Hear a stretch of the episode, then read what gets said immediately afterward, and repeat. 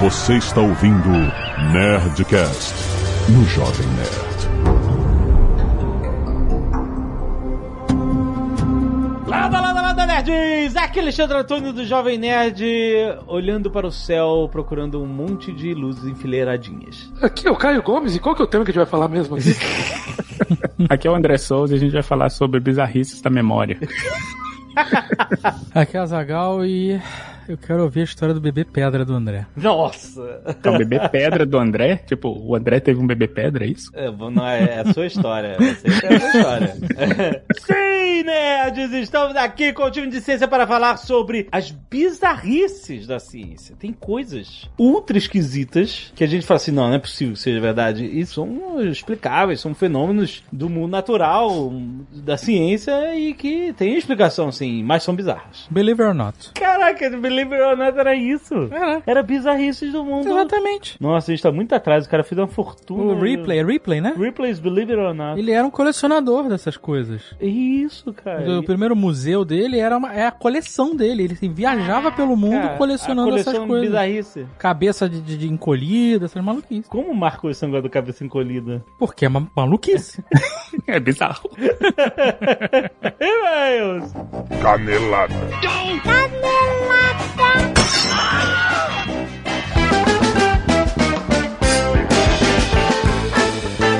bem, acabamos pela mais uma semana de mês em Caneladas ao Nerdcast! Vamos. E essa olha só, caso você não saiba, na terça-feira passada nós publicamos mais um GeneraCast. Olha aí, rapaz. Exatamente, já que estamos chegando no Dia dos Namorados, o tema foi genética e a fisiologia do amor. Muito interessante, inclusive. Muito bom, a gente teve como convidados a Rita U, que é colunista do CNN Brasil, diretora de comunicação e conteúdo do Instituto Fab Lab Brasil, e a Cibelis Fabichak, médica fisiologista, historiadora e consultora da indústria farmacêutica. Um monte de papo muito maneiro sobre o que, que os genes nos dizem sobre o amor. O amor é emoção, é genética, é uma união de muitas coisas. É muito bom, cara. Ou é só consumo? O fato é que você tem desconto na Genera, você que quer fazer um teste de ancestralidade, um teste genético para entender um pouco mais do seu corpo, os seus marcadores genéticos, o que, que tem de interessante. Tem algo de interessante aí dentro? claro que tem! Tem muita coisa para descobrir na Genera. Você compra o kit, recebe em casa, faz a coleta do seu DNA com swab na parte de dentro da bochecha. assim, É, quando a gente fala coleta de DNA, dá um certo, caraca, eu vou coletar o meu é DNA. É, exatamente. Você raspa na bochecha delicadamente, não seja exagerado como eu. Mas uma- dá uma esfregadinha no suave de um lado, uma esfregadinha no suave do outro. Manda pra ele. Acabou. E aí o resultado vem no e-mail. Você recebe por e-mail um link e você entra numa interface super fácil de entender e vai descobrir muito sobre você, sua ancestralidade, etc. É um bom presente de Dia dos Namorados, Azagal. Com certeza. Ainda mais com o cupom de desconto NERDGENERA, que dá 110 reais de desconto válidos em compras online dos kits Standard e o kit completo. Então tem link aí no post pra você conhecer a Genera. Já deixa baixando na sua timeline, já está publicado o Genera Cast, tá muito, muito maneiro. Escuta lá! Já que a gente tava falando de amor, vale lembrar que está chegando o que, Jovem Nerd? Dia dos Namorados. E com isso, o Nerdcast de Dia dos Namorados Exato. vai acontecer no dia 11 de junho. Uhum. Então, se você quer o seu e-mail lido, se você quer sua mensagem de amor, se você quer seu pedido de reconciliação, se você está atrás de uma cara metade de uma pessoa que te faça companhia, mesmo que virtual em tempos de pandemia, esta é a sua última chance. Exatamente. Mande um e-mail para nerdcast.jovemnerd.com.br com o assunto do e-mail dizendo qual é a categoria da sua Dia dos namorados, você coloca é, dia dos namorados, do- traço, barra, qualquer coisa no sentido. categoria da história. E aí você diz o que você quer. Você tá procurando gente, se você tá procurando um amor, se você tá procurando se reconciliar, se você quer contar uma história maravilhosa. bizarra, exatamente. Uma, uma história de derrota, o que, o que seja. Vale tudo. Então, nerdcast.jovemnerd.com.br, assunto Dia dos Namorados. Muito bom.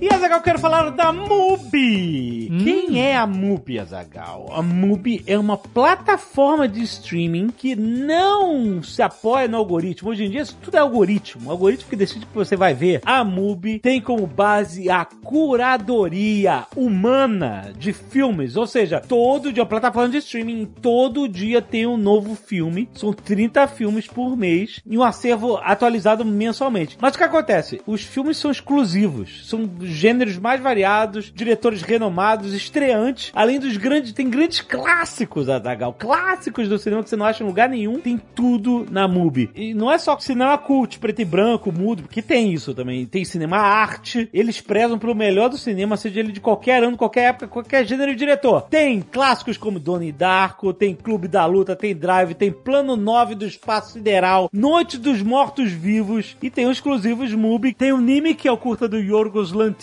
Tem o Dead Pigs, que é o primeiro filme da Cathy Yan. Songs My Brother Taught Me, que é o primeiro filme de Chloe Zhao. E Swallow, um monte de filme cult pra você ver. Filmes que estão... Não é o circuitão normal que você tá acostumado. Vale muito a pena você conhecer, porque você tem 30 dias grátis entrando em mubi.com barra nerd. Você vai ganhar, você vai, vai poder... Tem 30 dias grátis? Acabou. É, não precisa falar mais nada. Vai poder ver um Acabou. de filme. Acabou! Não tem argumento mais. Você tem 30 experimentar. dias grátis. Exato. Você pode ir lá, testa. Exato. 30, 30 dias. Ah, muito. Dá pra não gostei. Obrigado. O cara que tá dando 30 dias grátis, ele se garante, ele sabe garante. que ele vai entregar. É. Essa é a parada. Então entra lá, vai lá experimentar mubi.com.br. Tem link aí no post pra você resgatar os seus 30 dias grátis. Vai lá!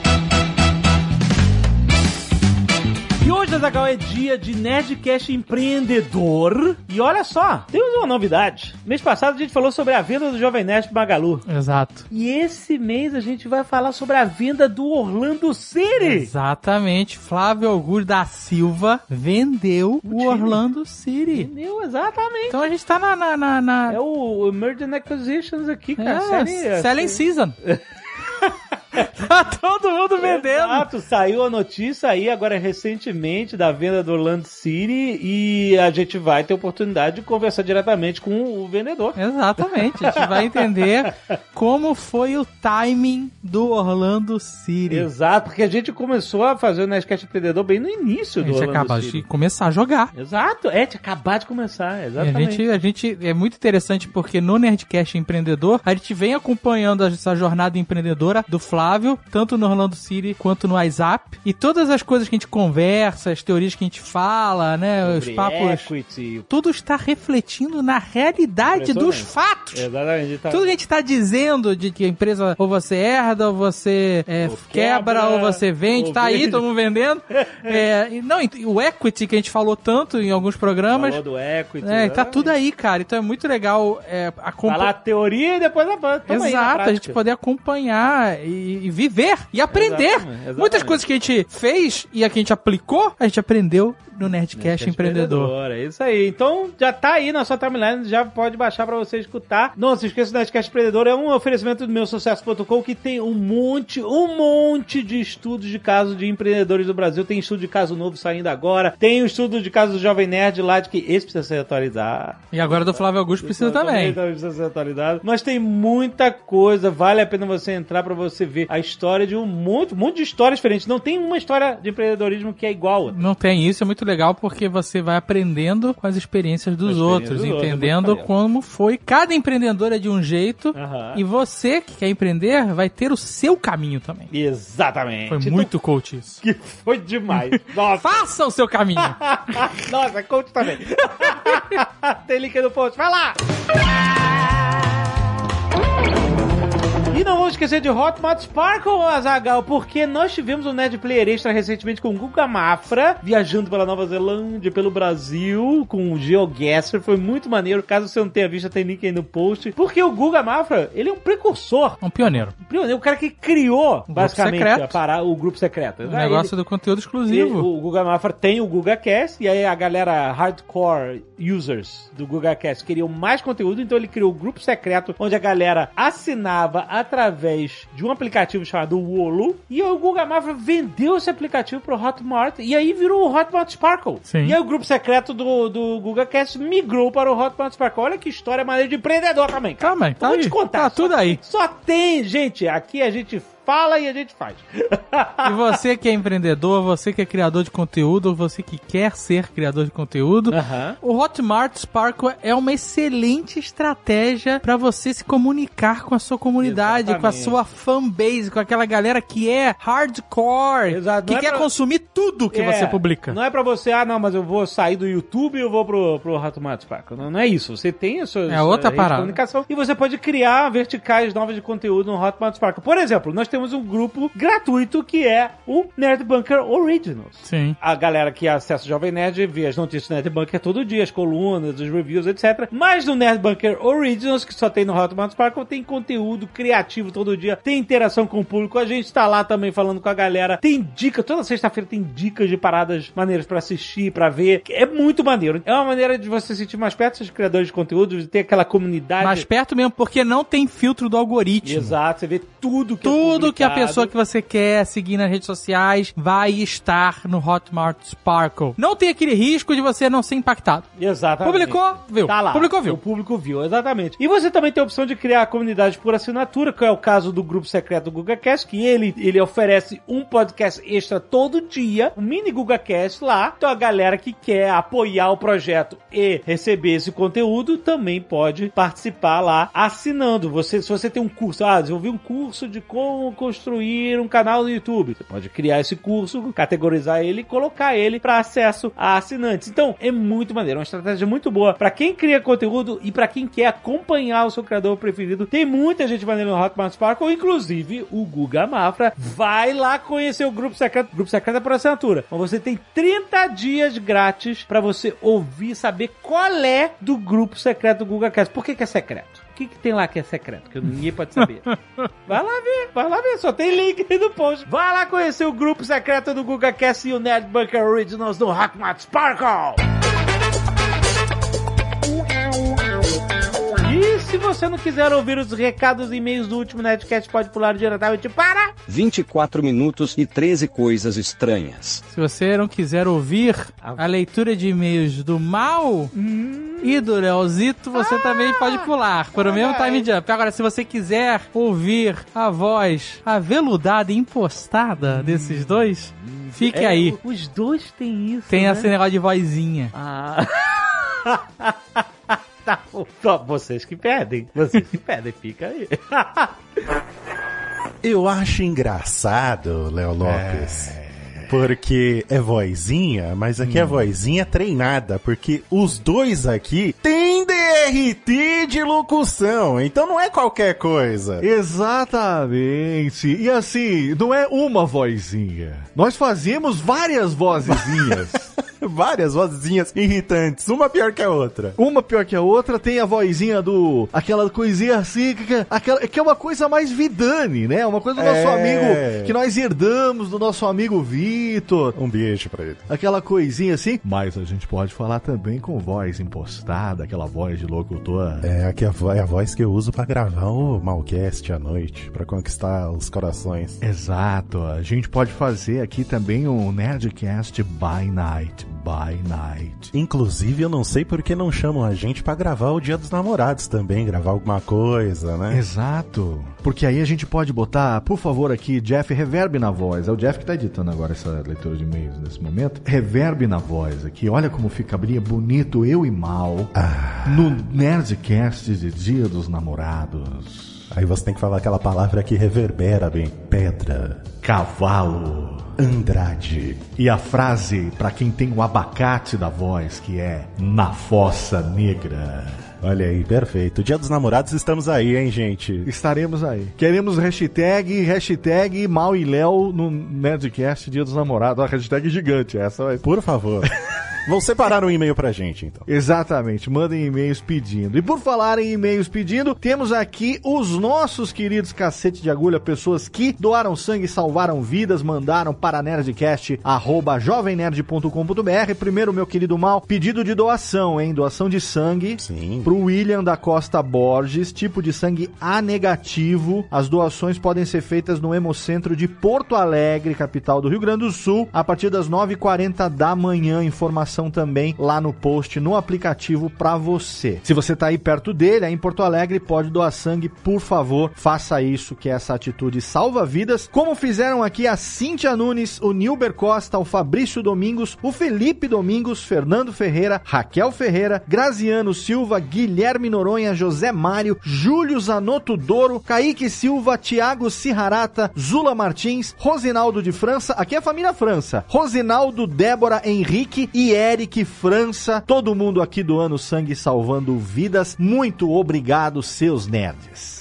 Artes dos fãs, temos aqui diversas artes dos fãs, muito boas. Nossa, muitas. Vários Omnimans, vários Ozobs também. Entrem aí, dê uma, um view no nosso site para você ver, ou vejam aí no aplicativo. Sim. Mas vou destacar duas aqui, que é uma do Invencível, do João Luiz Vital. Sim. Que está com ele aqui todo, todo encanguetado aqui, todo escascalhado, todo ensanguentado.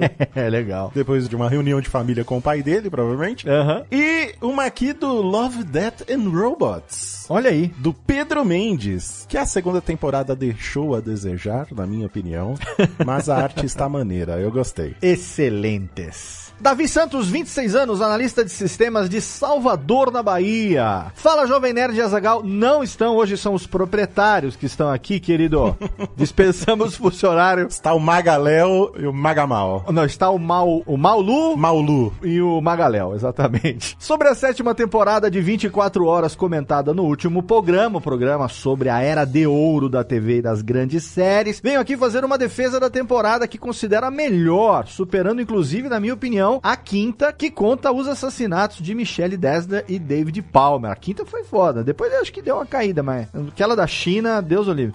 Sobre o trecho comentado por Guga, tenho dois argumentos aqui para defender a trama. Um dos pilares da trama é que os golpistas do país africano fictício da série tinham comprado vários funcionários do governo numa ampla conspiração nacional que facilitou a entrada na Casa Branca. O contexto é melhor explicado, entre aspas, posteriormente, por haver uma mega corporação fruto da privatização não só da segurança nacional, mas também de poder militar para as campanhas externas do país. Não se trata tão somente de uma invasão boba à Casa Branca, mas de um plano altamente complexo cujo desenvolvimento na realidade seria impossível. Bom, querido, 24 horas você acha que alguma coisa seria possível? Mas até aí, né? De posse das informações e de infiltrados no governo, a invasão foi facilitada, ainda que continue sendo bem absurda. Mas, o que considero acima da média nessa temporada em relação às outras, novidade dentro da estrutura repetitiva da série até então, é a discussão sobre a validade da tortura enquanto meio único para a resolução dos problemas, em que passamos de um Jack Bauer não arrependido por todos os atos de tortura, que supostamente eram a única forma de resolver os problemas, para um Jack Bauer que questiona os seus atos do passado e vacila em determinados momentos em que normalmente recorreria aos seus métodos cruéis, fazendo o que era necessário ser feito. A temporada conclui com o protagonista reconhecendo seus limites, questionando a validade ética dos seus métodos, rendido à morte por estar infectado com um super vírus e deixando um super vírus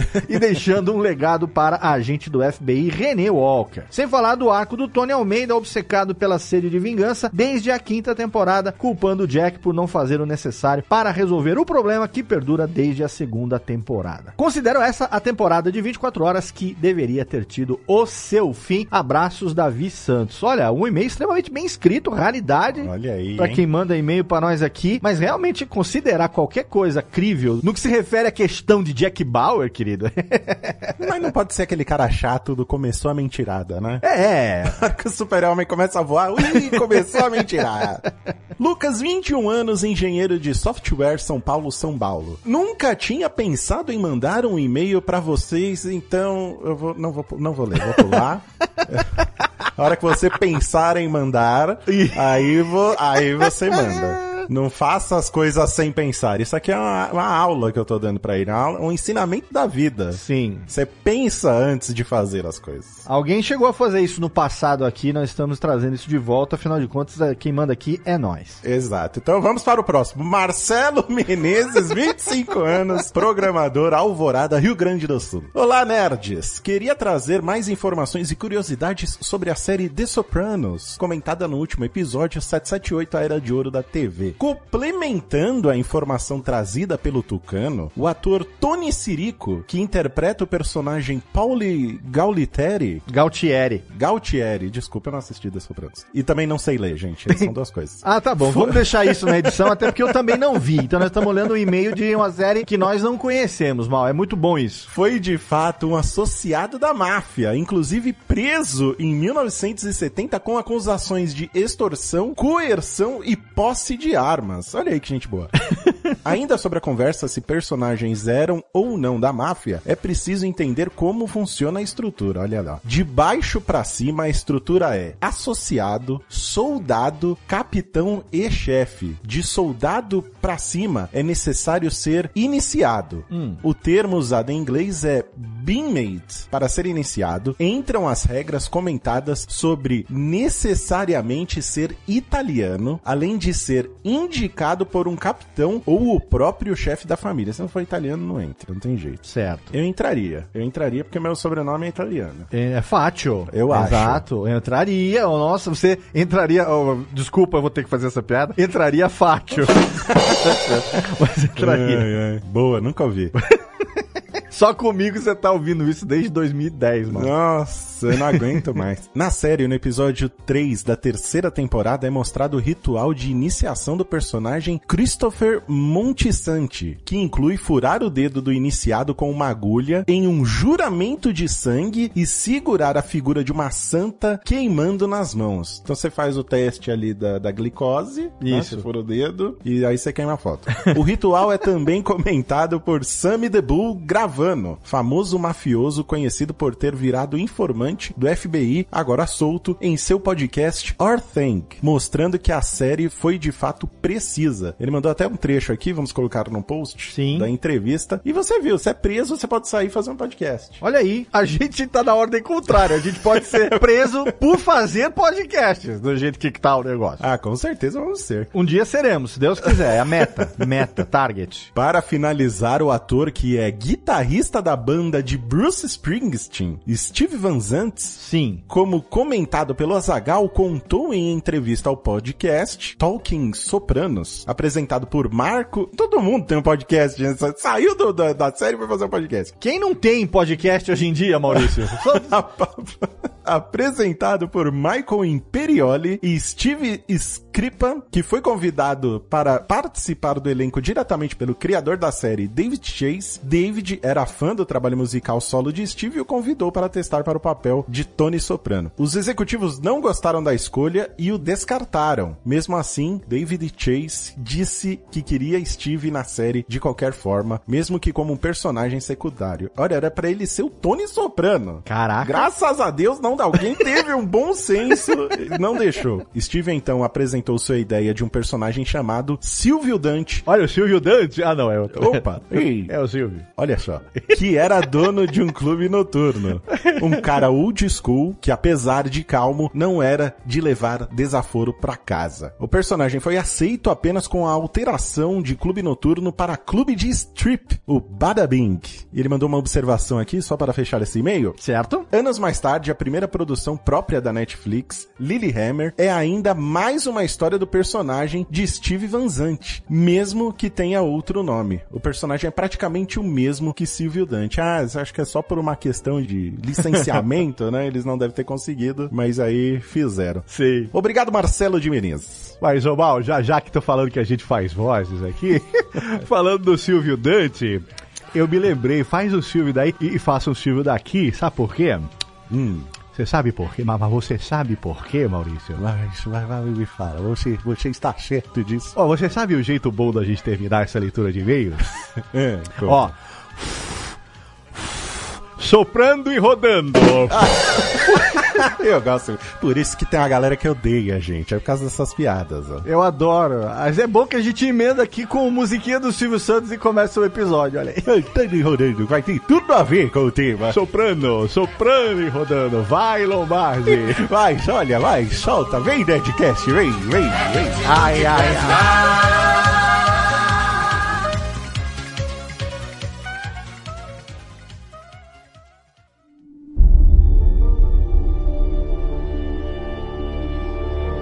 Qual é a do bebê pedra? Que história é essa? Vamos começar do zero. Como é que um bebê é feito? Contar essa história primeiro. Não, não, não. Sementinha. Eu acho que muita gente já sabe como é feito, André.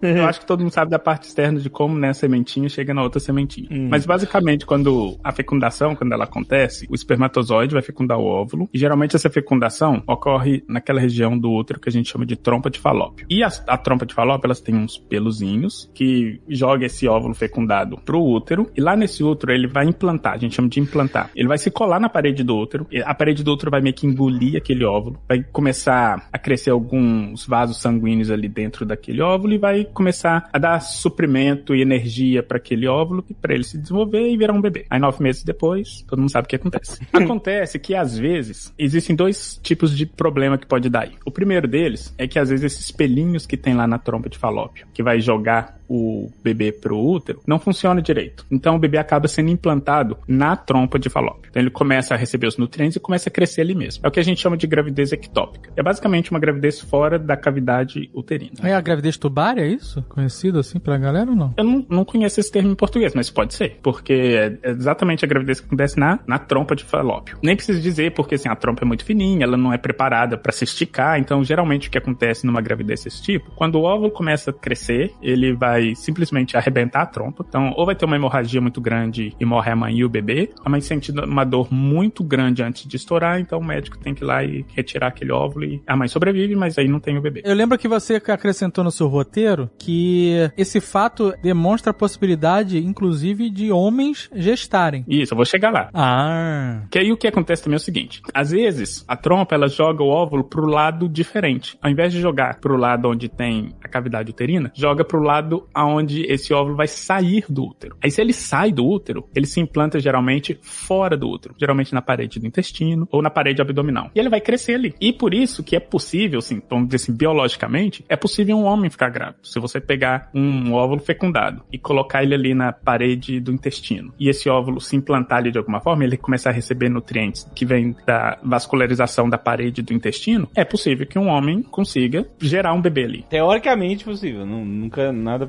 É, teoricamente possível. Primeiro que ninguém nunca tentou, e segundo que como o corpo do homem não tá preparado pra isso. Um. Dois, a gente não tem nem base hormonal pra poder ter uma gestação. Então morreria o homem e o bebê. Mas o que acontece nessa questão do bebê pedra é o seguinte: esse óvulo sai da trompa de falópio e se prende na, no intestino ou na parede abdominal. E ele vai se desenvolver ali. O que aconteceu nesse caso específico que eu tô falando? Esse bebê se desenvolveu até mais ou menos seis meses. A mãe sentiu muita dor e tudo. Ela tinha 26 anos. Só que ela tava numa cidade afastada, não tinha acesso a médicos nem nada. Ela sentia muita dor, mas não foi em lugar nenhum. E o bebê faleceu, ele morreu. Ele não, a gestação não continuou. E como é que o nosso corpo faz? Quando a gente tem um corpo estranho, o nosso corpo vai tentar expulsar isso de alguma forma. A dor é uma forma de ele fazer isso. Ele vai falar assim: olha, tem um trem errado aqui, tô sentindo dor, vai no médico para poder tirar isso aqui. Vai chegar uma hora que, se você não fizer nada, ou ele vai te causar uma infecção muito forte e você morre, o corpo basicamente desiste de você e fala o seguinte: tá bom, já que você não vai tirar isso daqui, eu vou proteger o resto do seu corpo disso aqui. Então eu vou criar uma capinha de cálcio Nossa. em volta desse corpo estranho e vou deixar esse corpo estranho aqui até um dia quando você resolver tirar. Esse caso específico dessa mulher, o que aconteceu foi o seguinte: o corpo dela começou a criar essa barreira de cálcio em volta desse feto que já estava com seis meses e ela ficou com isso até quando ela fez 75 anos de idade. Que ela começou a sentir umas dores abdominais de novo. E ela tinha a possibilidade de ir ao médico. Que ela foi ao médico, o médico falou: Inclusive, você tem um feto de seis meses de idade que tá aqui na sua barriga há 40 e poucos anos. Meu Deus. Um feto calcificado. Calcificado. E quando eles retiraram, era um fetozinho formadinho, só que ele tava já todo calcificado, então era uma pedrazinha Caraca. de seis meses dentro da barriga dela. Nossa. Nossa, cara. Ele tinha crescido fora do útero. Fora do útero. Ele fecundou, provavelmente na trompa, e saiu e se implantou fora do útero, na parede abdominal dela. Ela provavelmente morreu de dor na época, mas como ela não fez nada, e E o corpo calcificou. calcificou esse bebê e ele ficou lá por mais de 40 anos. Sinistro. Mas seis meses é grande, cara. Sim, teve um caso na Inglaterra de um bebê que, na verdade, ele nasceu. Nasceu com 28 semanas. Ah, aí não. Fala, fala mesmo. Pelo amor de Deus. É muito difícil. 28 né? semanas, não, não, é, é, é pouco. 40 semanas é o fim do. É o, é o. Mas, gente, fala mês pra mim. Eu não consigo calcular semanas. Já começar a usar fits agora aqui? Não, mas na gravidez é super comum usar semana. Mas eu não tô grávido, eu não sei. Na gravidez é comum usar semanas, eu entendo, porque a a mãe grávida tá numa contagem agressiva. É 4 a 5 meses. Ah, pronto, aí já dá pra entender melhor.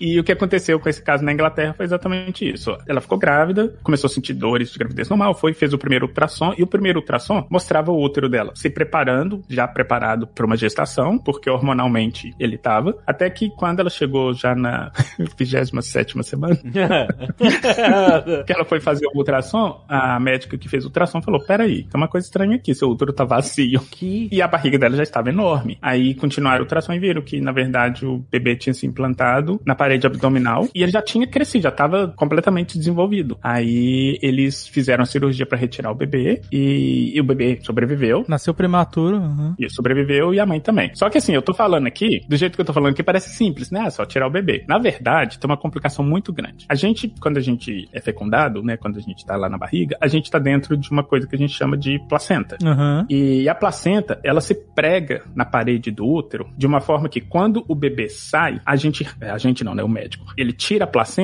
ela é pregada no útero de uma forma que quando ela sai, é basicamente como se você tivesse uma ferida aberta dentro do útero. Nossa. Só que o útero, o, corpo humano, ele é tão bem preparado para isso que a gente recebe uma carga de ocitocina. Essa ocitocina, o que, que ela faz? Ela manda o útero se encolher e ele se encolhe o suficiente para que essa ferida não seja muito grande e ela Hum. saia muito rápido. E o útero todo mês, basicamente, que é a menstruação, ele é um órgão que está sempre se reconstruindo ali as paredes, né? Ele se prepara e se descola as paredes. Então é um órgão que está, entre muitas aspas, preparado para esse dano. Exatamente. Agora, se você pensar numa gravidez abdominal, você tem um útero que tá, uma placenta que tá toda pregada, por exemplo, na parede do seu intestino. Nossa. Então, se você arrancar a placenta ali, você literalmente vai ter uma ferida aberta dentro do seu intestino que pode sangrar e te matar em dois ou três minutos. Porque você não vai ter a reação que o útero teria. Exatamente. Não, não no intestino. Então, assim, não é uma cirurgia simples, do tipo, ah, é só tirar o bebê e tudo. Então, inclusive, nesse caso da Inglaterra, o que eles fizeram foi o seguinte: vamos tirar o bebê, vamos deixar a placenta. Uhum. Aí o corpo vai rejeitar essa placenta de alguma forma. Aí eles deram uma medicação pra ajudar ao corpo rejeitar a placenta. Aí depois voltaram e tiraram a placenta, já que o corpo já estava começando a rejeitar. O corpo basicamente já estava preparando aquela ferida pra se cicatrizar. Aí eles foram lá e tiraram depois. Mas não Nossa. podia tirar na hora porque ela poderia morrer assim, em minutos. Caraca, que loucura. Mas Que peraí, mas sinistro. é isso que eu não tô entendendo. Como é que o útero é uma parada fechada? Como é que a parada se implantou fora? Na verdade, se você for olhar na- nas trompas de falópio, tem uma aberturazinha na pontinha delas. Aí ele sai por ali. Caraca. Isso, o óvulo ao invés de ir, vamos dizer assim, pra direita, pra cair dentro do, Tá, da tá a, cavidade cabeça do, uterina. a cabeça do boi ali, né? Isso. O óvulo fica de outra volta. É isso. Tá vendo? Fica olhando pra um lado, olhando pro outro e vai pro lado errado. Nossa, cara.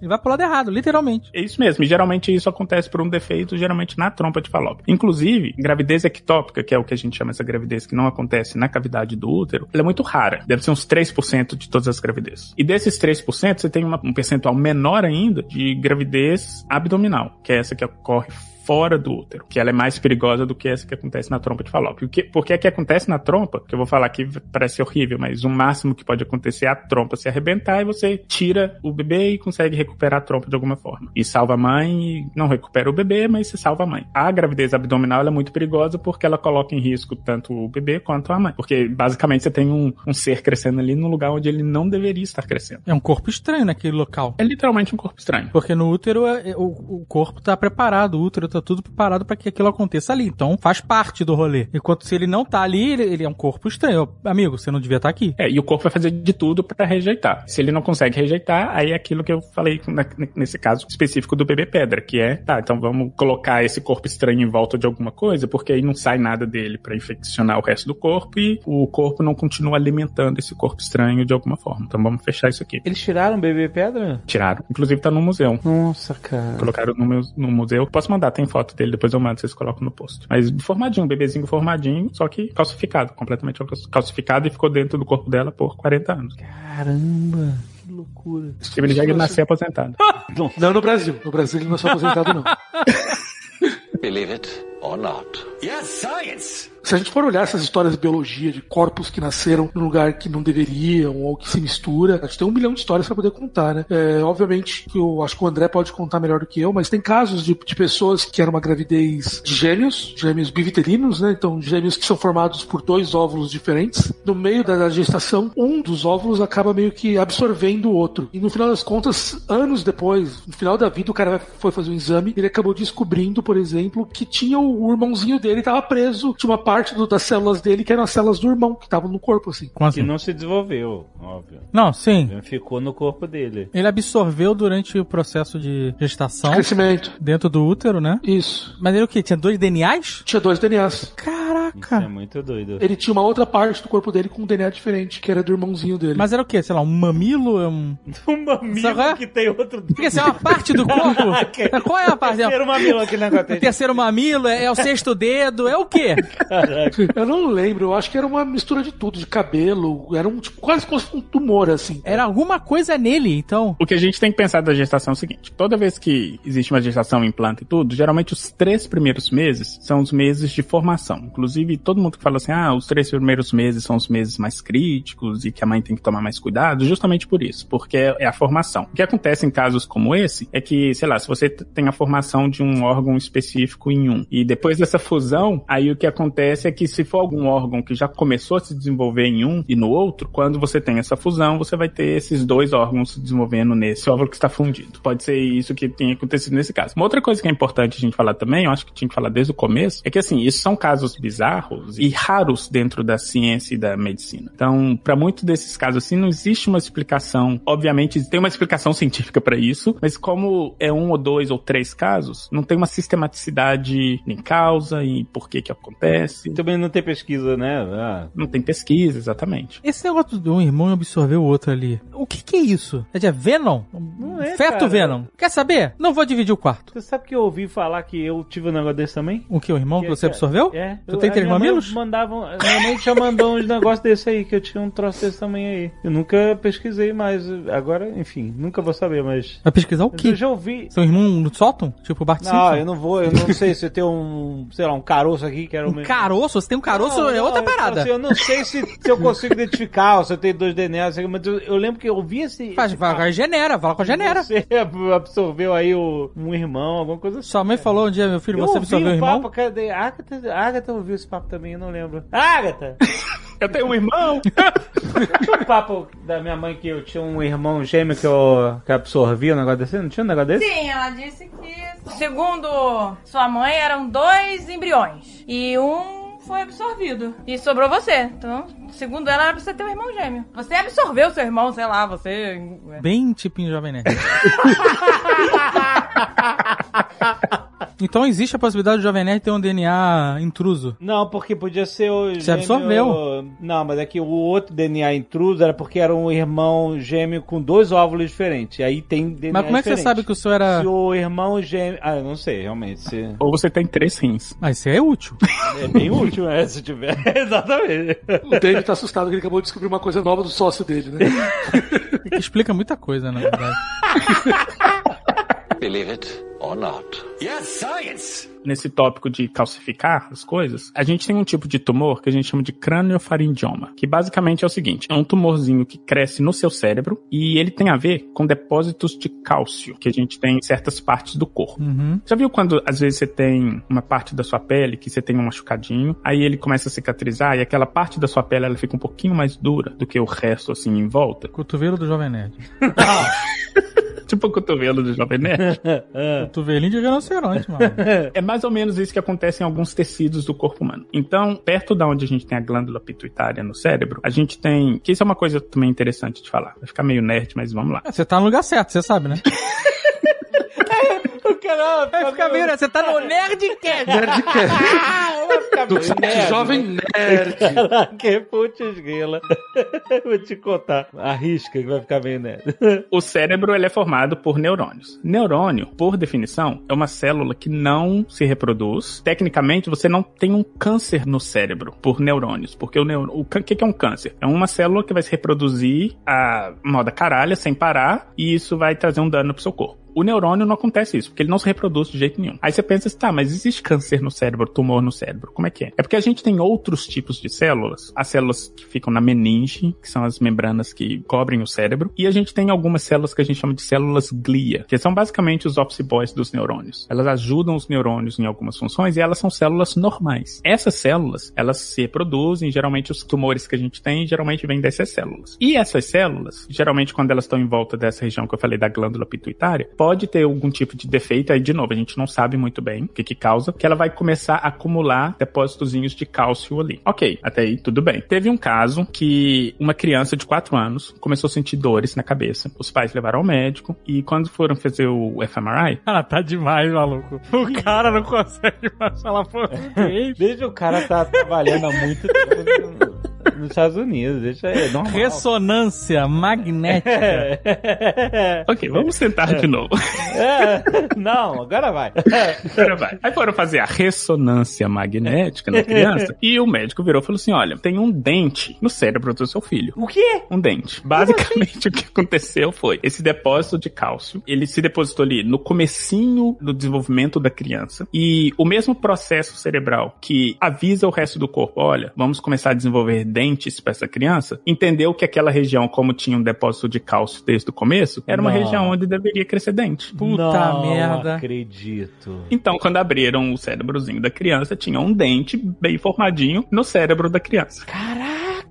Um dente, de fato um dente. O corpo entendeu, ó, isso aqui é dente, hein? Faz dente aqui, tá? É basicamente isso, porque basicamente a forma como nosso corpo funciona é os comandos que a gente manda são para regiões que têm características semelhantes daquilo que a gente quer construir. Então, a gente tem esses depósitos de cálcio na região onde vai nascer os nossos dentes, então o cérebro manda comando, olha, eu vou soltar essa substância no seu corpo. Aonde você tiver esses depósitos de cálcio, cresce um dente. E você tinha ali perto da glândula pituitária, então ele cresceu um dente ali.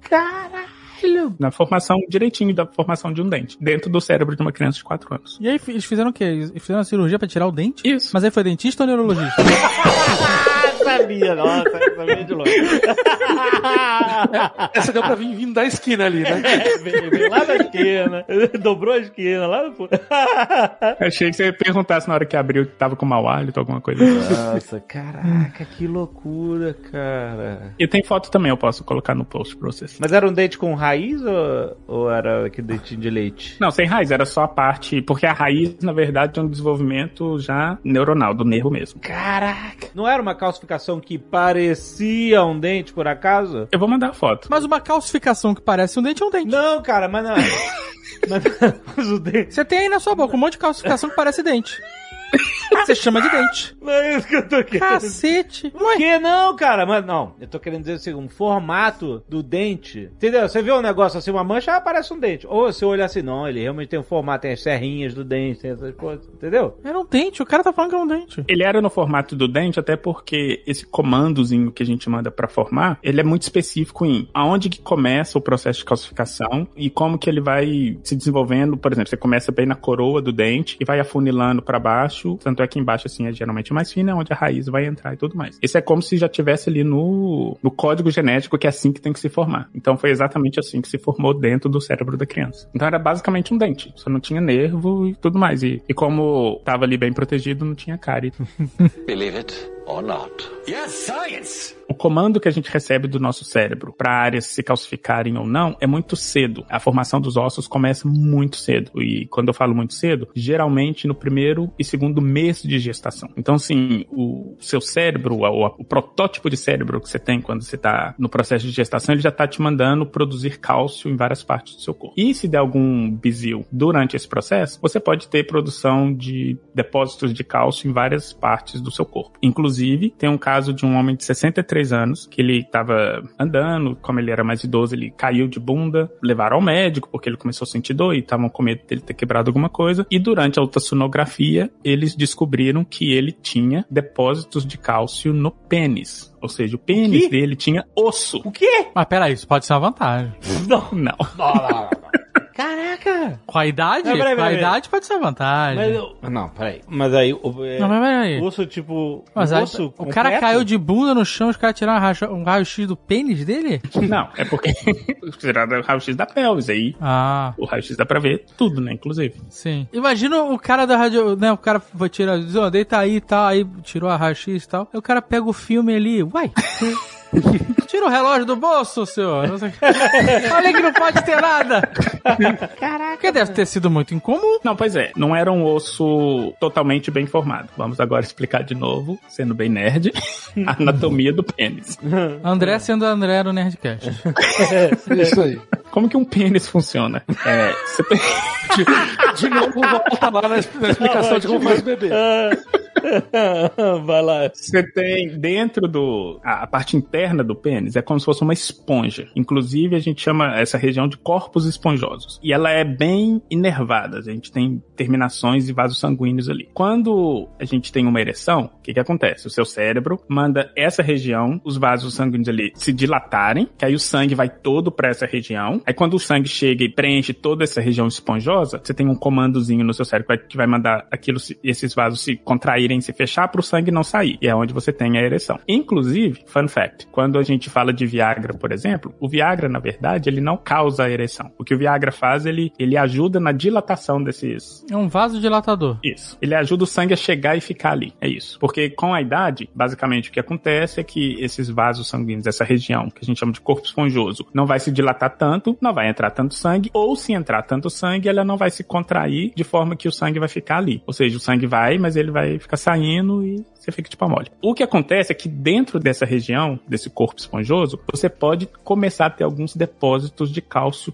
também. E o que aconteceu com esse senhor? Provavelmente ele já tinha uma outra doença que eles chamam de doença de perinômio, que é basicamente uma doença que. Ai, como é que eu vou explicar isso sem o Azagal fazer uma piada? Tem uma- Essa doença basicamente ela faz com que a membrana interna do pênis comece a se enrijecer de uma forma Hum. que o seu pênis vai começar a entortar para um lado ou para um outro. Ih, rapaz. Nossa. Exatamente. E geralmente essa doença é acompanhada por esse depósito de cálcio, que geralmente é pequeno. No caso desse senhor, era um depósito de cálcio muito grande, então ele já estava com formação óssea dentro do pênis. Mas tava Aí- entortado também? Estava entortado e com formação óssea. Aí, você falou sim, mas isso pode ser vantagem. Na verdade, não. Porque o que acontece é, toda vez que ele tinha uma ereção, provavelmente esse cara morria de dor.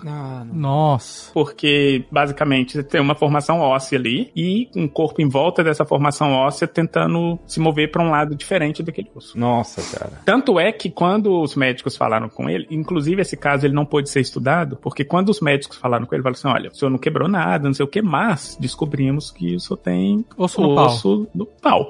Então a gente precisa fazer uns exames e tudo. Ele fugiu do hospital. Certa ele. Coitado, cara. E nunca mais conseguiram estudar nenhum desses casos. E, e os outros casos que tem na, na literatura é de essa formação de depósitos de cálcio muito pequena, que não, não chega a ter formação de osso, aí geralmente a medicação é só para remover esses depósitos de cálcio. Mas como o dele já estava há muito tempo, já estava tendo formação óssea já. Mas por que, que acontece esses depósitos de cálcio? Pois é, tem várias explicações. Uma delas é bizil genético mesmo. É basicamente o- você tem os comandos que mandam formar cálcios em certas partes do corpo. Tem um bug e acaba formando em outros lugares. E em alguns outros casos, principalmente, geralmente na região do cérebro, tem a ver com as partículas de cálcio que a gente tem para transmissão de informação entre neurônio. Aí isso é uma coisa que o Caio pode até explicar melhor. Uma forma que um neurônio comunica com outro é através de impulso elétrico que se dá por moléculas de cálcio e sódio. E geralmente, se você tem um depósito muito grande dessas moléculas, você acaba tendo uma quantidade maior de possibilidade de depósito de cálcio aonde você tem esse tipo de comunicação. Por isso que é muito comum se ter esse tipo de coisa em músculos, porque é, é geralmente aonde uma terminação nervosa encontra com uma célula muscular, por exemplo, que é onde ele manda o comando. E como a gente mexe muito, a gente está em movimento o tempo todo, o número de moléculas de cálcio que passa por ali para fazer esse tipo de comunicação é muito grande. Rapaz, então tem muita gente com osso no pau aí, porque se mexe muito, tá em movimento o tempo todo, puta merda. Nossa. Mas eu só sei que essa história aí me lembrou do que se contou do dente no cérebro, né? Então podia ser que o cara encontrasse o dente no pau, né? Não. Pensou? Pau mordedor. Nossa, não. Deus do céu.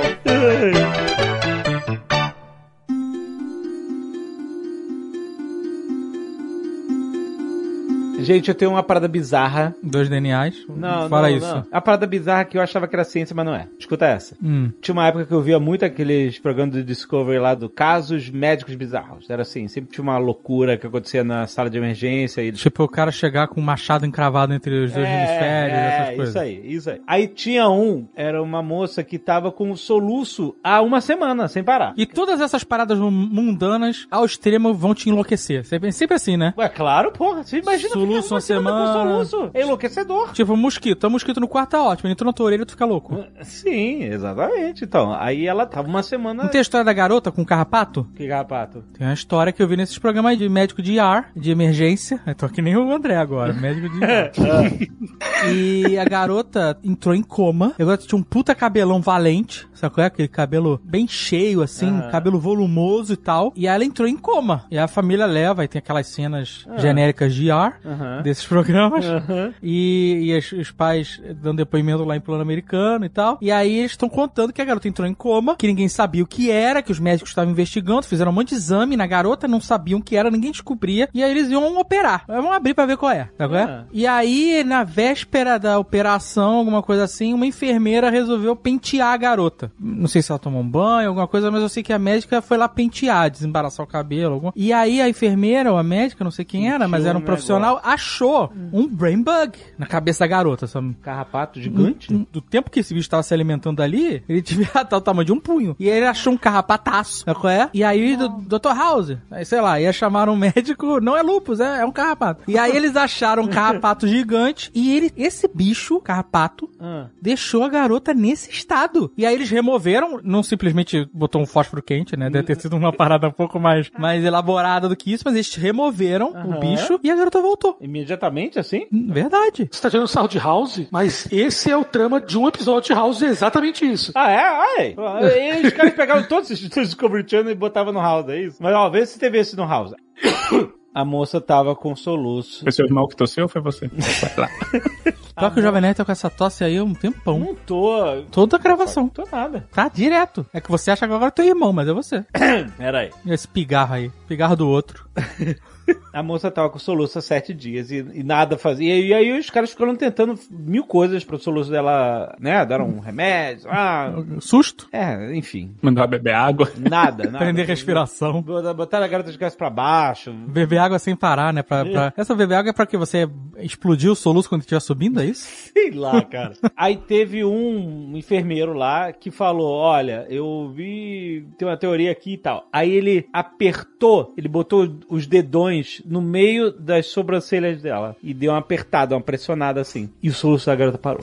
No meio da sobrancelha, tipo no meio do olho. Só que na É, altura da sobrancelha. uma reta no olho, aí bem em cima do teu olho, na sobrancelha, ele chegou e pressionou com os dedões assim. E deixou uns segundos assim pressionado. Tipo, Hum, sei lá, meio, 30 segundos, um minuto, sei lá. hum. O soluço dela parou. Que loucura. Será que é por isso que os pais têm mania de colocar um pedaço de linha babada na testa da criança quando ela tá soluçando? Linha babada? Então acho que só seus pais fazem isso. Que que é isso, cara? Linha babada? Se fazem Sério, pega uma ainda, linha assim, se fazem ainda, eu vou ficar assustado. pega uma linha, gente, vocês nunca viram isso, pega uma linha assim no- na roupa, assim, dá uma enroladinha nela, né, passa na língua assim pra ela ficar fechadinha e coloca na testa da criança. Eu acho que deve funcionar, porque depois dessa aí, eu nunca mais entraria em soluço na minha vida. Eu faria de tudo pra não ter soluço. Eu prenderia respiração, faria de tudo. Pra não chegar nesse ponto, meu, meu pai e minha mãe chegaram uma linha babada na minha cabeça. Aí o cara falou, ah, não, mas tipo assim, era a teoria, o negócio de ponto de pressão, meridiano, sei lá, as paradas assim, meio Acupuntura? acupuntura, sabe qual é? Uhum. Eu acreditei nessa porra, falei, cara, Ele era quiroprata? não sei, mas enfim, não é científico, mas me pareceu científico, ok? E aí, a próxima vez, o que que aconteceu? A próxima vez que eu tive soluço, o que que eu fiz? Você apertou. Apertei, e o que aconteceu? Parou o soluço. Parou. Aí, André, e agora? É contra Alt Del na testa? Aí eu falei assim, caraca, essa parada funciona, cara. Aí nunca mais Que funcionou. loucura! Não, e aí sempre que eu tinha soluço, eu fui, ia lá, tum, metia, e aí funcionava. Pô, aí eu fiquei todo, caraca, e olha que ciência. Body humano, tarará, é body hacking e tal. Aí eu contei pro Marco Gomes isso. Pra quê? O quê? Tomou... Ele falou, você que é todo científico, vai acreditar nisso, nessa pseudociência? Parou eu de falei, funcionar. Como assim? Ele, não, cara, isso é um placebo, isso não tem, não existe ciência nisso. Estragou a parada pra você. Estragou a parada. Era um placebo que Nunca funcionou. mais funcionou. O enfermeiro fez o placebo na garota, E eu acreditei. funcionou em você até o Marco Gomes Aí ele cortar falou sua brisa. assim- exatamente. O Marco Gomes, de 2021, cortando sua brisa. Não, já faz um tempo. Nunca achou, não. Era puro placebo, cara. Não tem, não tem Não, ciência. você nisso. se convenceu que funcionava. A única coisa que tem nessa região da testa, assim, que explicaria isso é o nosso lobo frontal, que é a parte onde a gente tem raciocínio lógico e tem um negócio que chama viés de confirmação. Geralmente acontece aí nessa região. Desgraçado, cortou meu placebo, cara. Não, não prejudicava ninguém, não gastava dinheiro. Era um bom placebo, Era um cara. ótimo placebo. Não era um bom placebo? Era um ótimo placebo. Porra, cara. E você estragou de uma galera agora. Construiu e destruiu. Construir e destruir, exatamente. Pô, você devia ter deixado assim pra esperar a galera falar, nossa, funciona mesmo, funciona mesmo. Pra depois falar assim, então, gente. Verdade não. Chega no próximo da leitura de e-mails, né? No semana seguinte. Mas aqui, soluço pode matar, sabia? Como assim? Tudo pode matar. Como assim? Tudo pode matar. A gente, tá- a gente nasceu pra morrer. Essa é a parada.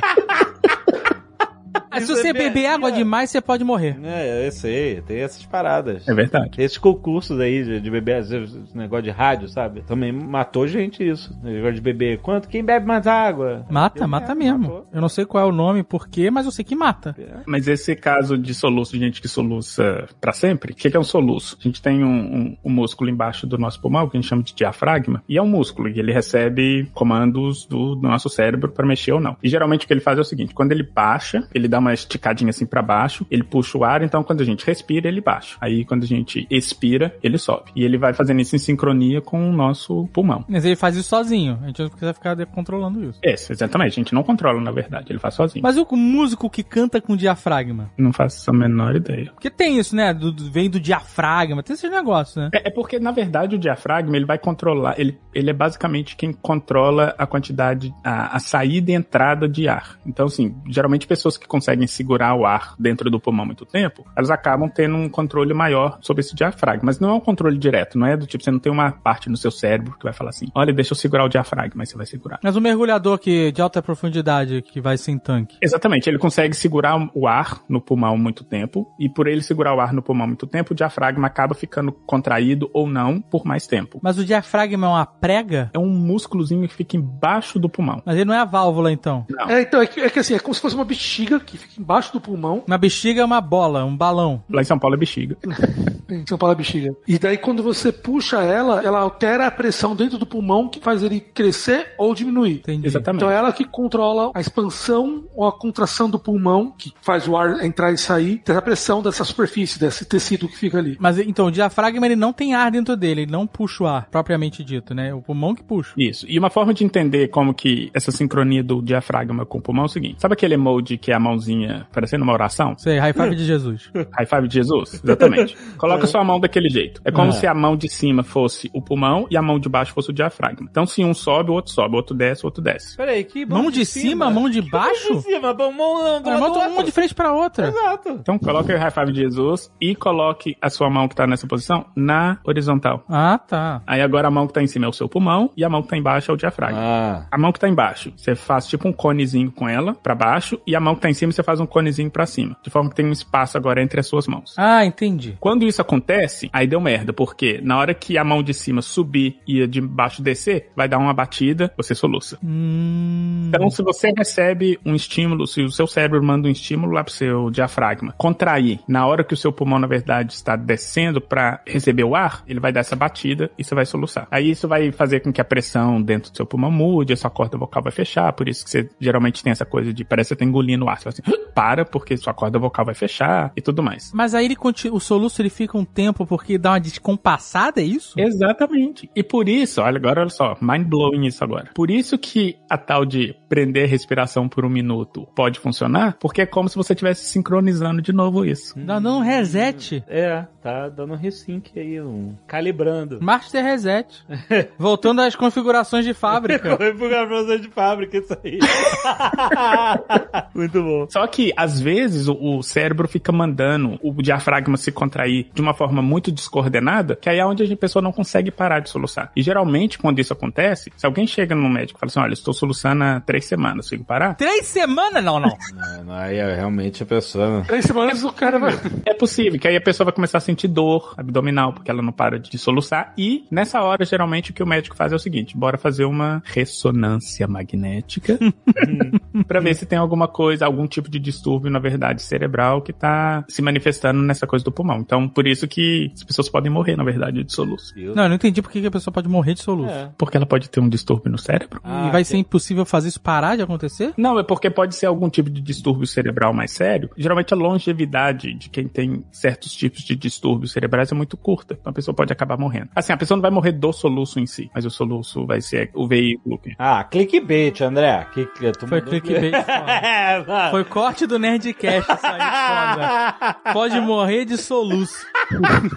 Mas aí entra naquilo que o Dave falou, na verdade, pra morrer de tudo. Ah, o soluço ele pode ser o, um sintoma. o sintoma de uma doença mais grave. É isso. Isso. Só botando paranoia na cabeça das pessoas. Porra, caraca. Toda vez o cara fala meu nome. Nossa, se você tá com soluço há três semanas e você não foi ao médico, Porra. Você realmente você tá com algum distúrbio, mano. Believe it or not. Yes, science! Tem uma que eu quero falar que também na área de biologia, porque as loucuras da ciência da área de biologia são muito mais legais que as loucuras da ciência da área de física. Essa aconteceu na Austrália. Aí, é- aí é extremo. Tá, biologia em Austrália é, é terreno extremo, exatamente. Então, uma mulher de 46 anos estava grávida do terceiro filho. 46 anos, terceiro filho? 46, terceiro filho. Grávida idosa, aprendi no Caneca de Mamicas. É, então, mas é, a, a senhorinha foi fazer o. Senhorinha, 46 anos, Porra, cara, você tá de sacanagem. Você já viram aquela chamada de jornal da virada do século? Não, qual? Carro perde controle e mata a senhorinha de 46 anos. Senhorinha de 46. Ah, da virada do século XIX pro 20, é isso? É, pro 20, é, é. Então, daí foi fazer lá com a senhora, foi fazer o teste de cromossomo no filho, pra ver se tava tudo certo, porque existe muita chance de distúrbios cromossomais quando a mulher tem uma gravidez de mais idade, né? E fizeram o teste, tá tudo bem com o filho dela. Só que eles descobriram uma coisa estranha. Ela, na verdade, ela tinha um problema cromossomal. Ela não era uma mulher XX, ela era XY. Ou seja, ela tinha, como os cromossomos dela, ela era um homem. Ah, Só que ela tinha três filhos, ela engravidou, teve outros filhos e tal. ela tinha órgãos sexuais e uh, internos femininos, apesar do cromossomo. apesar do cromossomo. E esse é um caso que levou toda uma, uma repensagem no início do agora dos anos 2010 sobre o que que é a sexualidade, o que que é o sexo, porque muita gente fala, ah, se você tem cromossomo XY, você é homem. No caso dela, ela tinha uma condição que ela era imune ao efeito dos hormônios masculinos. Hum. Ela era XY, o corpo dela gerava hormônio masculino, só que o hormônio masculino não fazia efeito nenhum. Então, o corpo dela todo se comportava como só com os hormônios femininos. E ela, por todas as questões, como ela foi criada, de como ela parecia, tudo, ela se comportava como uma, uma, uma mulher XX. E teve filhos, etc. E teve filho, tudo. Então, você pode falar o seguinte, é muito engraçado, porque a gente vê o pessoal falando, ah, se é mulher, então você tem que ser XX. Aí, ó, tá um exemplo de uma, uma pessoa, XY, que teve filhos, armamentou tudo normalmente, e ninguém nunca teria desconfiado nada se não tivesse feito o teste por causa da gravidez. Caramba, cara. É muito mais complexo, né? Do que parece. As pessoas tentam simplificar tudo no cromossomo pra justificar seus discursos, etc. E pronto, toma aí. É, e uma coisa que é importante falar também é que, assim, o que a gente tem de diferenças sexuais se desenvolve, obviamente, tem no nível do cromossomo, mas grande parte da representação que a gente tem, tanto de órgãos, comportamento biológico, vem de cargas hormonais.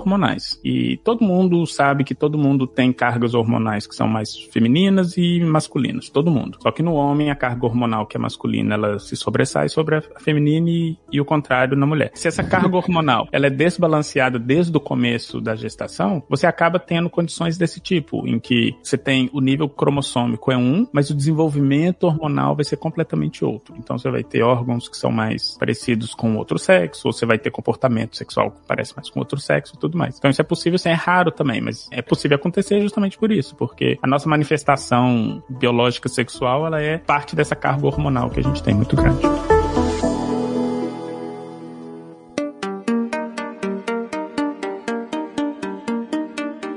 Tu sabe aquele negócio do hum? Hum? Hum, os hummings do céu.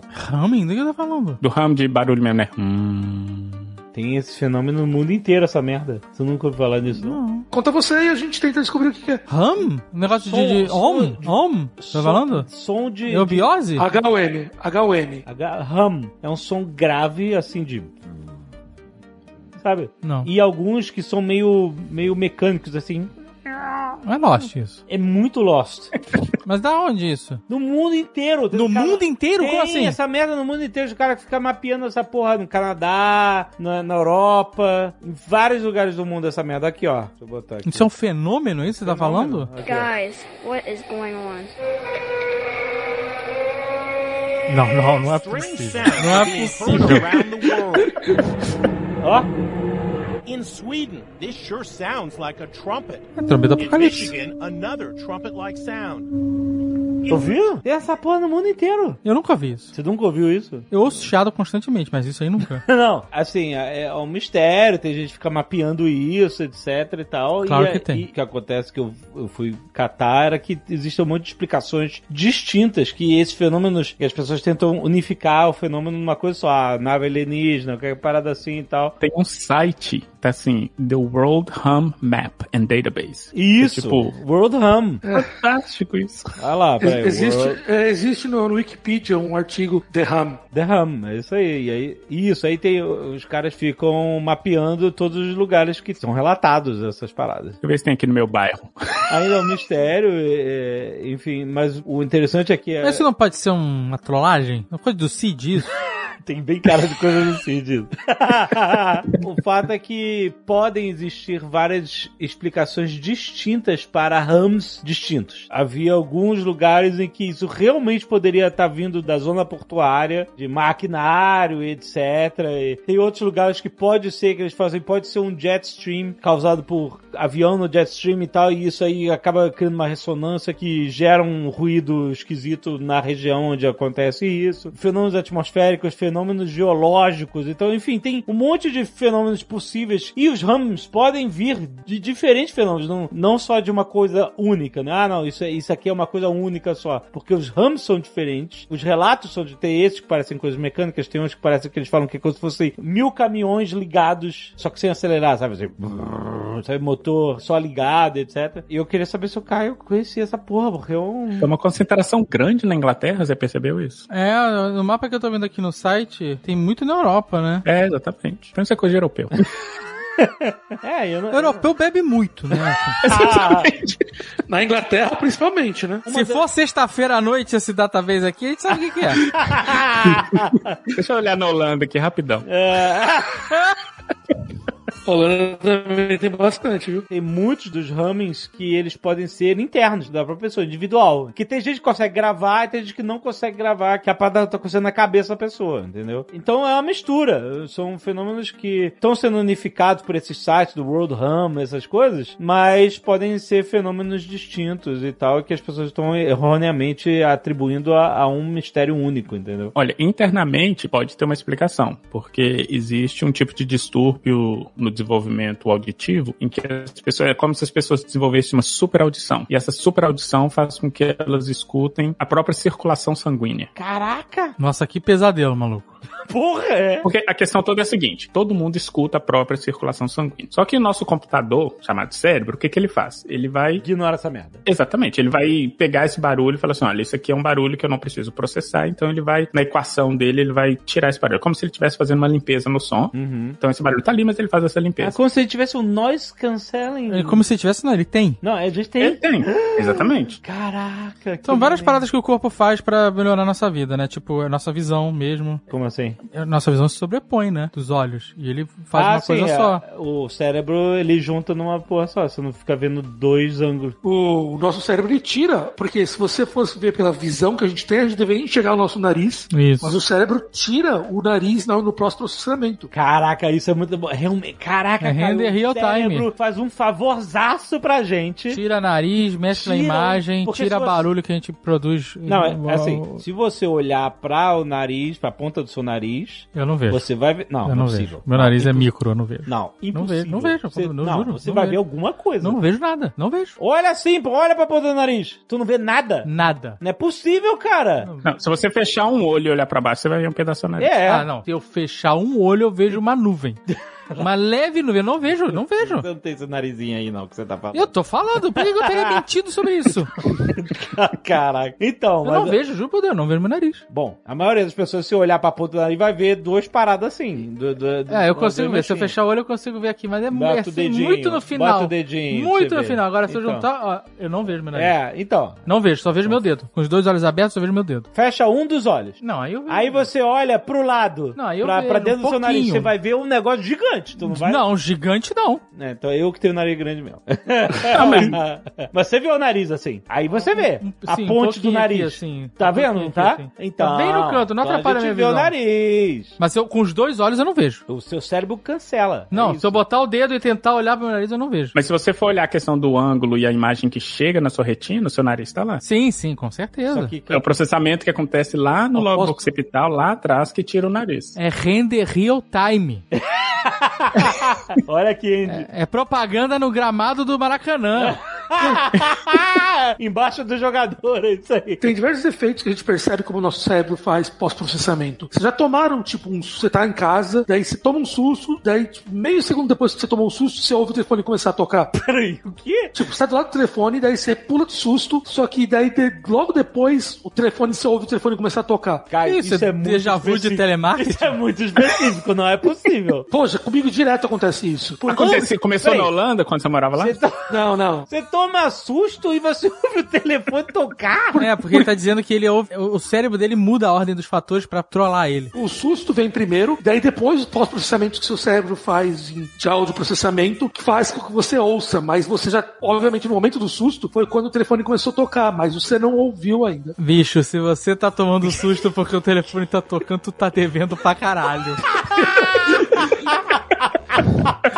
É, tá foda, tá foda. Agora eu entendi o que você falou. Tipo, o telefone toca, aí você assusta, mas aí você só processa esse barulho depois, é isso. Isso, isso. Ah, eu entendi você falando, você tá sentado, aí sei lá, você escuta um barulho, aí você assusta, aí depois você escuta Não. um telefone tocando do nada. Às vezes você tá assustando com as ondas eletromagnéticas. Que não tem os negócios que o celular vai tocar e antes dele tocar, treme tela de celular, de, de- É, computador, um negócio desse, é, causa da interferência, não- É, é, tem isso. piscar a luz. Caio tem um sensor da eletromagnética aí, então. É, chama a Bina. Ele vê quem tá chamando, Cara, ele se assusta, se treme liga todo. tocar o telefone, você liga, quer ver o cara se tremelicar, só dá uma liga pra ele. um segundo antes o Caio vai, uh! Caraca, Caio. Acontece. Mas assim, voltando ao negócio lá do ouvido, então tem gente que tem um distúrbio em que ela- basicamente você não consegue fazer a limpeza do som. Você não tem o noise cancellation. É, você constantemente fica escutando sua própria circulação sanguínea. Eu não sei se é a minha circulação ou meu batimento, mas eu já escutei. Um ufo, ufo, ufo, ufo, Ah, deve ter sido o batimento. É. Às vezes, quando eu era pequeno, eu escutava uns barulhos que pareciam, quando eu tava indo pra dormir, assim, principalmente. Mas eu tava acordado ainda, não tava nada em, em estado de R.E.M., nada disso.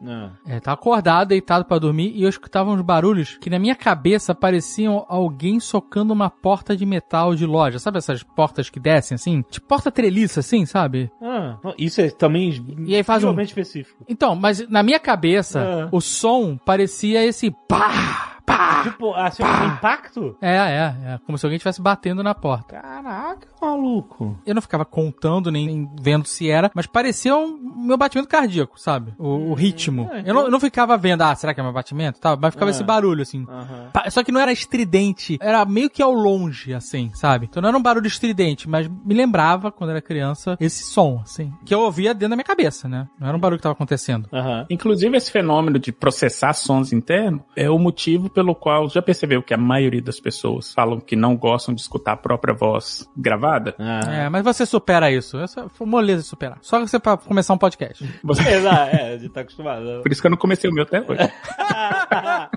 Na verdade, a gente nunca vai escutar a nossa voz da forma como a outra pessoa escuta. Nem gravada? Nem gravado, na verdade. Não, mas gravado você escuta a diferença, você sabe. Não, você escuta a diferença do que você escuta, mas não é necessariamente igual a uma pessoa que te escuta quando ela tá do seu lado, por exemplo. A gente é muito fora do grupo de controle, porque a gente tá tão acostumado a ouvir nossa voz de merda o tempo inteiro, que a gente não sente diferença. Que antigamente, quando o mundo não era digital, se você gravasse sua voz num gravador, ou deixasse um recado numa secretária eletrônica, Ah. qualquer coisa assim, você ouvisse, você ficava, nossa, que coisa asquerosa a minha É, voz. eu lembro disso. Hoje em dia não. Eu gravo mensagem de WhatsApp, de não sei o que lá, faço stories, ou a gente tá gravando podcast, eu vou ouvir depois, pra mim é minha voz, ponto Então, final. Não- eu é não percebo a diferença mais entre a voz que eu escuto agora falando e depois a voz que eu vou estar ouvindo. Porque você tem ouvido tanto você gravado que o seu cérebro nivelou a parada. É, vida de podcast é fácil. É isso e outra coisa. A questão toda é muito louco, porque a voz que você escuta quando você está falando é diferente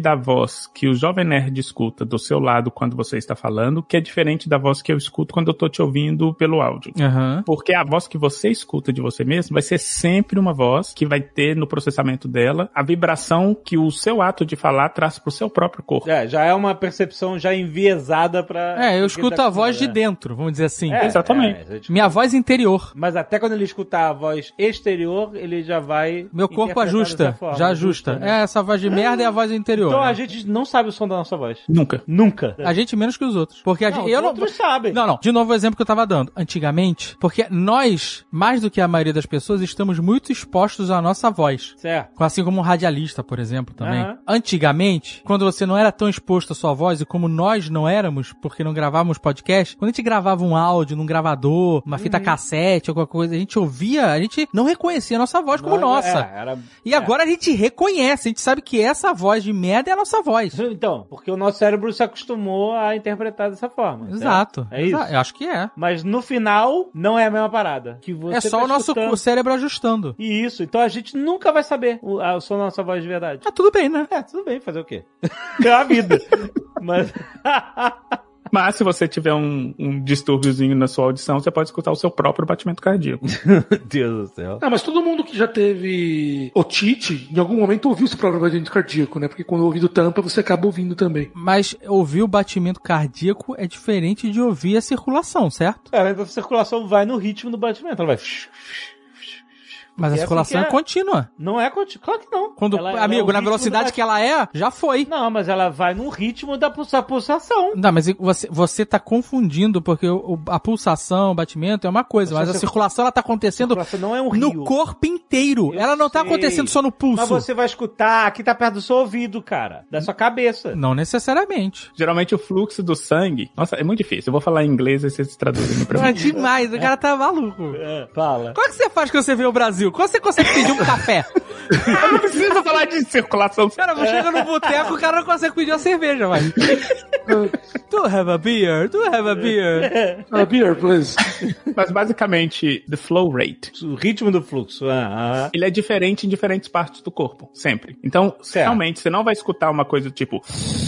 Pulse direto, mas você também não escuta necessariamente no ritmo do batimento cardíaco. Mas a minha pergunta é: vamos supor que a gente escute a circulação que está perto da nossa cabeça. Como é a circulação para nossa cabeça? Ela sobe, ela vem como um tudo de baixo para cima, assim? Vuf, sobe até a ponta do cabelo, vamos dizer assim, exemplificando, e desce, vai embora? Ou ela dá a volta na cabeça? Sabe que é que de uma bexiga que você aperta, sobe sangue e desce sangue? Sobe sangue. Não. É porque a gente tem caminhos, veias que levam e outras que trazem. Então, é isso que eu tô falando. Mas elas estão ao mesmo tempo, não é do tipo, enquanto uma tá indo, a que tá voltando tá vazia. Então, mas é isso que eu tô falando, justamente. O fluxo é contínuo. É conti- Não, e nesse sentido é. Viu? Então, enquanto tem coisa indo, tem coisa voltando, isso é. Exato, não tem um. Mas ele tem vuvuf, ritmo, vuvuf. tem ritmo. Claro que tem ritmo, Mas- não tem ritmo. É no meio do que os dois estão falando. Não é exatamente no ritmo do seu batimento cardíaco. E não é necessariamente uma coisa do tipo assim, que você não vai ver o, o passo diferente. Vai ter sempre os dois. Mas não vai ser no ritmo do coração. Mas também não vai ser uma coisa contínua. Tá, mas ele vai acelerar e vai desacelerar. É isso, isso acontece. Isso acontece. Mas não necessariamente no, Certo, no ritmo bem. do Ok. coração. Não,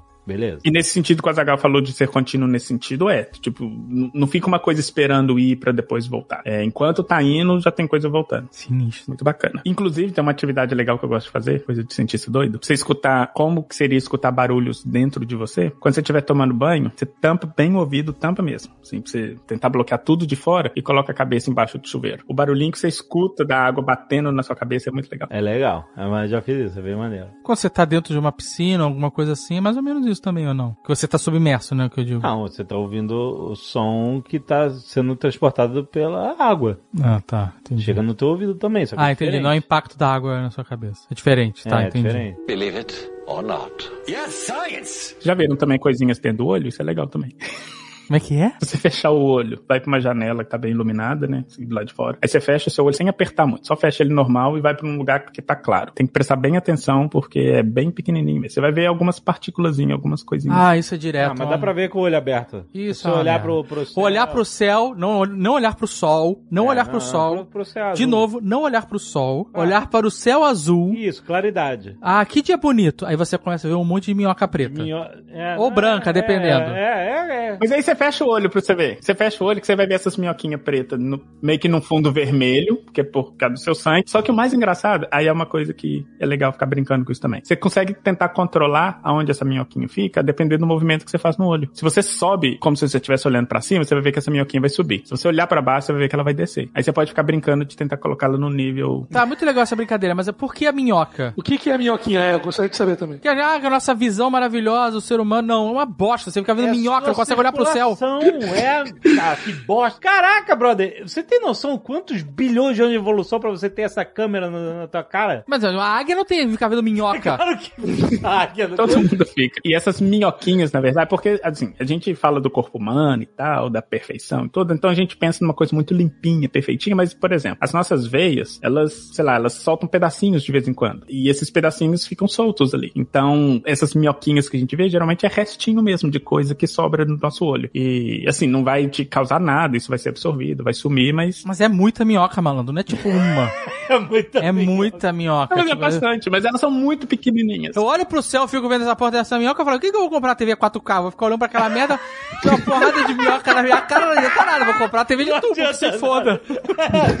Mas e o bacana disso também é que mostra a perfeição da nossa, disso que o Jovem Nerd falou, dessa câmera, como ela é perfeita, porque essas minhoquinhas que a gente tá falando, elas são muito, muito, muito pequenininhas. Mas mesmo assim, o nosso olho consegue captar a sombra que isso traz pra Ah, pupila. e preferia gente que não captasse, enxergar. não, viu? Preferia que não captasse, não. Não, cara, mas é incrível. Você tem a minhoca preta, que é quando você tá olhando pra um céu, normalmente. né, Não, assim. eu vejo branco. Mas tem a minhoca branca, que aparece do nada, assim, normalmente quando você tá prestes a desmaiar, ou quando você perdeu a respiração. nunca, você nunca tiveram É, assim, tem assim, um... pra- Aí não é minhoca, são umas faísquinhas brancas. É, como se fosse hum, várias. Isso, eles ficam. Levantou muito rápido, levantou muito rápido, aí dá aquela zoada. Na verdade, na verdade, elas não. A cor é a mesma. É o nosso cérebro que percebe diferente, porque a gente tem dois tipos de células no fundo da retina que processa a imagem. Uma processa cores e na verdade a gente processa só três cores, e uma outra processa claro e escuro. E essa aqui processa claro e escuro, elas demoram a desligar um pouquinho. É por isso que, sei lá, se você ficar olhando para um negócio muito claro, quando você fecha o olho, você percebe uma sombra, um, uma coisa meio preta. Sim, assim. sim, é porque essa célula tá- ela demora a desligar. Ela é como se ela Hum. tivesse ativa ainda mesmo depois que você fecha o olho. Então, essa oscilação entre minhoquinha branca e minhoquinha preta, na verdade, são essas- esses cones, demorando ou, li- ou ligando de uma forma mais rápida ou não. Eu tenho uma pergunta. Uma, é, a gente, quando a gente anda, ou a gente tá num carro, qualquer coisa nesse sentido, os nossos olhos eles estão sempre em movimento, sempre se ajustando, né? Então quando a gente anda na rua, a gente não faz um movimento reto, como se fosse um vampiro se locomovendo, né? Em cima de um trilho. A gente anda e a gente oscila pra cima e pra baixo levemente, e a gente até trepida com o impacto do pé no chão, essas coisas, certo? Só que os nossos Outra olhos. coisa que, o- que o cérebro cancela. É isso aí. É, Os nossos olhos, eles ajustam. Acho que nem é cancelamento isso. Eu acho que é, é tipo é, é, estabilização de imagem. É, que você não vê a sua visão Mas eu acho que isso é tremendo. hardware, não é software. Não, não é hardware, não. Eu acho que o olho fica... Será? Ah, que o olho fica ajustando É, pra... não porque ficar- o negócio do Uncanny Valley, que o pessoal fala tanto de filme, é porque o olho, normalmente, ele tem tantos micromovimentos Sim. que quando o animador... É muito difícil fazer isso, reproduzir isso, né? Então, essa percepção de "Ei, esse olho não é verdadeiro é porque ele não tá se comportando como um olho que a gente sabe subjetivamente como Ficar funciona. se mexendo micro micro movimentos que vão justamente, você tá andando na rua, ele tá ajustando. Mas teve uma vez que eu tava andando na rua, parece que meu olho tinha travado. Eu sentia e percebia todos os movimentos que eu fazia. E eu falei, fodeu! Tem defeito foda! Eu andava e o meu olho, e tudo tremia, tudo tremia. Ah, tudo tre... como se você não tivesse um... um... Como tivesse quebrado Um o, estabilizador. o estabilizador. É isso. Aí, eu- como assim? Você andava e Eu você não viu o sei, mundo cara. Eu tremendo? via é tudo tremendo. Eu via andando. eu Tum, Você tinha, tum, você tinha tum. tomado algum colírio, alguma Eu não coisa? sei, cara. Eu sei que foi, um- foi uma merda, assim. Tive que respirar no saco de papel, foi foda, mas eu achei que tinha quebrado, quebrou. Agora minha vida é isso, não vou poder nunca mais fazer nada, porque eu tô travado, visão travada. Caraca, cara, visão travada. Mas você tem, na verdade, são duas coisas mesmo. Aqueles experimentos que eu sempre falo de que eu uso aquele eye tracking, é exatamente pra isso. Porque o movimento é tão sutil que a gente não consegue perceber que a gente tá fazendo e nem, sei lá, se eu ficar olhando no olho de uma pessoa, eu não consigo perceber tanto. É, eu lembro que você mostrou uma vez uma imagem desses eye trackings e a gente, ou a gente procurou, não sei. E era isso. O ponto que tá rastreando a nossa pupila, sei lá, né? Tá. Fica. Era, não tá parado para- em momento não para nenhum. nunca. Não para não. É. Não para não. Inclusive, a gente só sabe que a gente tá olhando pra alguma coisa quando você tem uma região muito pequena em que os movimentos, esses movimentos vários que acontecem, eles estão naquela regiãozinha ali. Que aí a gente fala, ó, ele fixou o olhar aqui. Mas na verdade, o fixar não é que ele parou o olhar ali, não. Não, continua. Mas tem um pouquinho de software também. A gente tem na, na região do bulbo, que é bem aí embaixo da sua nuca, a gente tem uma região, é, essa região é a região que a gente processa a coordenação motora. É nessa região, por exemplo, que a gente sabe, sei lá, se tiver uma garrafa aí na sua frente, Tem um copo de Baileys, que hoje é sexta-feira, né? Exatamente. Então, assim, seu cérebro sabe que você tem que parar aonde você tem que parar pra pegar esse copo e não sair derrubando o copo, porque você tem essa região específica perto, inclusive, olha só que interessante, ela é perto da região que processa visão também. Porque é ela que vai falar assim: olha, eu sei exatamente calcular onde você tem que parar a mão pra pegar esse objeto. Mas se eu beber muito Baileys, eu vou zoar essa região? Vai, exatamente. Por isso que quando a gente fica bêbado, a gente, sei lá, ou demora pra sair derrubando as coisas por causa disso. E segundo, crianças, quando elas estão desenvolvendo, é, elas são muito estabanadas de derrubar as coisas justamente porque essa região não tá desenvolvida. um jogador de futebol, de basquete, um atleta e no geral beisebol, ou seja, ele usa muito essa região para precisão de chute, basquete, futebol americano, sei lá, todos tênis. Muito. Inclusive, tem um experimento fantástico que eu gosto de fazer com as pessoas, pra trollar, que é o seguinte: a gente tem um óculos, na verdade. Você dá um soco na nuca da pessoa e... Não. Basicamente, você coloca um óculos na pessoa e esse óculos, ele muda muito sutilmente a noção de profundidade, que aí você vai e pede a pessoa pra pegar alguns objetos na frente dela, ela sempre vai se atrapalhar ou vai bater no objeto e tudo mais. Ah, caraca. Só que aí você faz isso e pede a pessoa pra ir treinando com esse óculos por mais ou menos 20 a 30 minutos. Cali vai calibrar. Ela vai calibrar, exatamente. Pelos próximos 10 minutos, ela não vai errar nada. Aí você vira pra ela e fala assim, tira o óculos. Na hora que ela tira, começa a errar de novo. Nossa. Aí você vai matar a pessoa que ela tá. Meu Deus, eu tirei o óculos, eu perdi, eu não tenho profundidade, filha da puta, o que, que você fez comigo? Mas é basicamente para mostrar que a junção, né, a coordenação entre essa informação visual e e essa coordenação dessa área do específica do nosso cérebro. Como que isso acontece de uma forma rápida, inclusive. Mas é legal ficar vendo as pessoas desesperadas, tipo o Azagal, assim. O Azagal ia passar mal. Pô, mas eu não tava de óculos não, malandro. Eu tava dando defeito mesmo. e eu não tinha bebido. Só travou o processo do software, é isso? Então, mas será que travou o software ou será que travou o hardware? Depois voltou ao normal. Com o olho travado, não é impossível. Pergunta, na hora que você tava dando passo, por exemplo, na hora que você dava um passo, assim, você percebia o mundo tremendo, por exemplo? Então, na minha visão, sim. Então era um defeito só no hardware mesmo. Caraca, como assim? Não sei, você devia estar. Ou tem um, um tipo de distúrbio. Não fala distúrbio, o cara é, o Um cara é tipo de distúrbio. Qual é o nome do distúrbio? O cara já tá no Google. É maluco, cara. É, é câncer, é câncer que você tá procurando. É, é. É basicamente uma fatiga visual. Não, mas qual o nome do distúrbio? Não, não tem um nome. Um defeito que pode acontecer se você, a depender de como você trabalha com o seu nervo ocular. André, medindo as palavras. Agora é, Tá agora. muito bom. Mas basicamente assim, o olho só se mexe dessa forma porque a gente tem uma coordenação muito fantástica, inclusive, de Sim. nervos atrás do globo ocular, que faz com que a gente mexa em vários ângulos específicos. E a depender, se- ou se você tiver algum tipo de problema nesses nervos, ou se você tivesse esse que a gente chama de fatiga ocular, pode ser que essa informação que chega lá no seu cérebro não seja uma informação que o seu cérebro precisa para processar. Então pode ter sido isso. Às vezes, sei lá, que hora do dia era isso? Você leu muito. Ah, isso acontece muito com pessoas que leem Hum. em carro em movimento, por exemplo. Pois é, eu já ouvi falar que ler em carro, ônibus, né, é ruim porque a sua vista tem que fazer um trabalho redobrado, né? Exatamente. É basicamente porque o processo de calibração que ela precisa naquele ambiente, assim, é muito intenso. Eu já escutei gente falando assim, ah, porque vai despregar a sua retina. Não é isso. A retina não vai despregar se você ler. Sempre ouviu, é descolar a retina. Acho que é só um esforço redobrado, porque só, seu olho tá ali, tá, tá, tá, tá, tá, que ele, não, ele tá lendo. E aí quando você tá num carro, ou num ônibus, que seja, num veículo que solavanca, Uhum. né? Porque o carro não é fluido, né? O seu braço, sua mão, o livro, É, fica tudo, aí e o sua olho- cabeça, seu Isso. corpo. Você tá naquele saculejo. Sim. Então o, o olho tá no gimbal máximo. Exato, exato. Mas aí a minha pergunta é: ler é um processo natural pro ser humano que tem esse olho que fica trrr o tempo inteiro? Ler em linhas? Assim, natural que você fala, tipo... Não, não é nada mal. Você Porque não tem treina, só. treina. Sabe por que eu pergunto? Eu sei que você treina, mas porque assim, o nosso olho não pega e traça uma linha reta do ponto A ao ponto B. Nunca. Ele faz um caminho é, todo zoado. É, inclusive tem vários, depois pesquisem na internet, se colocar assim, eye tracking reading, tipo leitura de eye track. Você vai ver que até na linha, ninguém vai na linha reta. Ele sobe, desce, volta, volta, volta, volta. Então a minha pergunta é, porque a gente, quando você tem teclado, você tem um teclado que é um- aquele, né, é um grid, quadrado, retangular, na verdade. E aí tem os teclados ergonômicos, que são todos, né, separados, em forma de bola, que você segura dos lados, ou separado, dois teclados, um pra cada mão, pra tentar ajustar da melhor maneira mais ergonômica. Será que um livro perfeito não seria com as letras embaralhadas? Você lê as formas, você não lê as letras. Então tem que ter letras maiores. Você entendeu? Você não lê as letras. Talvez o Você melhor livro seja um letra. audiobook da Storytel.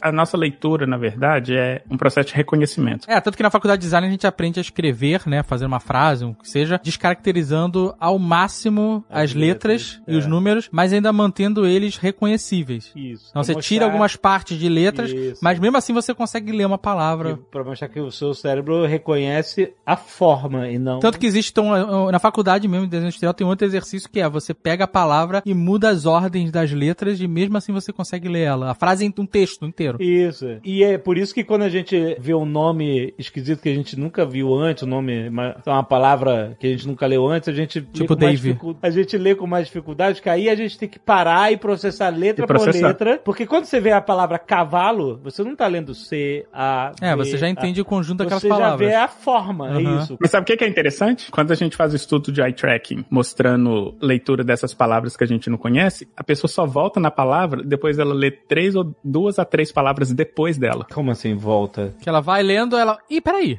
Exatamente. Ela não para automaticamente. Não para automaticamente. Suponhamos que tem uma palavra X que você não conhece. Aí depois dessa palavra você tem umas três outras. Aham. Ela vai lá na terceira na frente para depois voltar naquela que ela não leu. Depois volta e fala, o que que é isso? Aham. Uma coisa que a gente vê é que a gente não lê também. Mesmo quando você vai indo, você não vai palavra por palavra, né? Então você olha olha pra frente, você olha a linha de baixo, você. A sua leitura é muito mais global e vai seguindo pra frente do que palavra 1, palavra 2, palavra 3, palavra 4. Sim, sim, é. é. O Azagal perguntou esse negócio da leitura ser natural. Em línguas que você lê do lado direito pro lado esquerdo, você percebe que as pessoas elas têm um padrão ocular diferente também. Como Ah, assim? é? Porque a gente, assim, a gente começa no comecinho da frase, aí a gente vai pra frente, depois volta, vai pra frente, depois volta, vai pra frente e depois volta. Não, peraí, peraí, peraí. Você diz, nós ocidentais lemos da esquerda pra direita, e aí volta. Da esquerda pra direita, aí volta. Esquerda, direita, E pra baixo, da esquerda direita, volta, desce, esquerda, É, direita, isso. volta. E quem lê do outro lado, geralmente, ele vai direita, esquerda, volta, direita, esquerda, volta. Ou seja, o padrão é o mesmo de ir e voltar, mas em orientações completamente diferentes. Não, tudo bem. Mas isso reflete outros aspectos da vida da pessoa, da percepção ou não? Sim, na verdade, tem uns vários estudos mostrando que a percepção de passado e futuro delas é de acordo com o lado em que ela lê. Não, pô, não. Como assim? Por exemplo, se eu viro pra você e falo assim, olha, fica em pé na minha frente. Aí você fica em pé. Aí eu viro pra você e falo assim, aponte para o futuro. Aí geralmente Ah. você vai apontar, sei lá, pra um lado. E geralmente é o lado pra onde você lê. Hum, sim. Pessoas que leem do outro lado, elas vão apontar pro outro lado. É, porque, é, eu entendo o que você tá falando. Pra mim, o início é sempre a esquerda e o fim à direita. Exatamente. E as pessoas têm percepção de início e fim diferente. E é só um condicionamento. E como a gente percebe o tempo como linear, o passado é a esquerda entendi. e o futuro à direita. Sim, faz sentido, olha aí. E aí é o contrário para as pessoas que leem de outra forma. Mas olha só, como o programa é de coisas bizarras, e a gente tá falando de coisas bizarras, eu vou falar duas palavras, Hum. vou pedir pra todo mundo procurar no Google e no Google Imagens. E eu vou esperar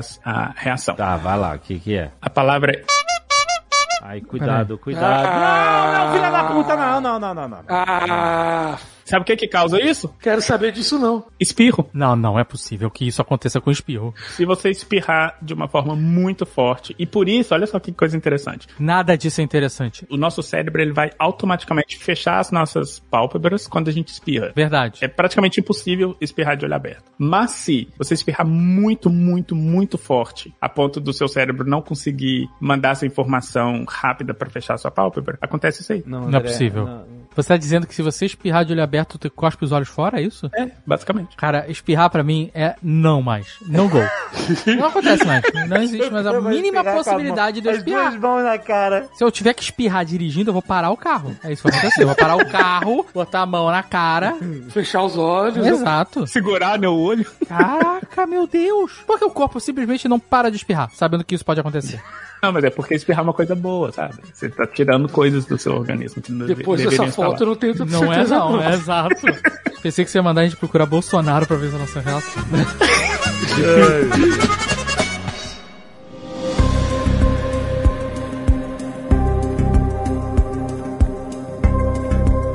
casos do cara que eu falei no começo aí, do maluco, que- é um caso real que eu já vi nesses programas de, de médico maluco aí, de Hum. o cara chega no hospital com um machado enfiado entre os, os dois hemisférios do cérebro. Como não morre? Tem o caso clássico, né, daquele Phineas Cage. É, isso é bem famoso. Isso foi no século XIX, né? Teve alguma explosão de, de- de- Não foi um negócio desse? E aí transpassou um, um metal na, no crânio dele. Ele fazia Railroad. Caraca! O cara não consegue. O cara chega no Brasil, ele pega o Subway. O cara quer pegar o metrô e parar na lanchonete.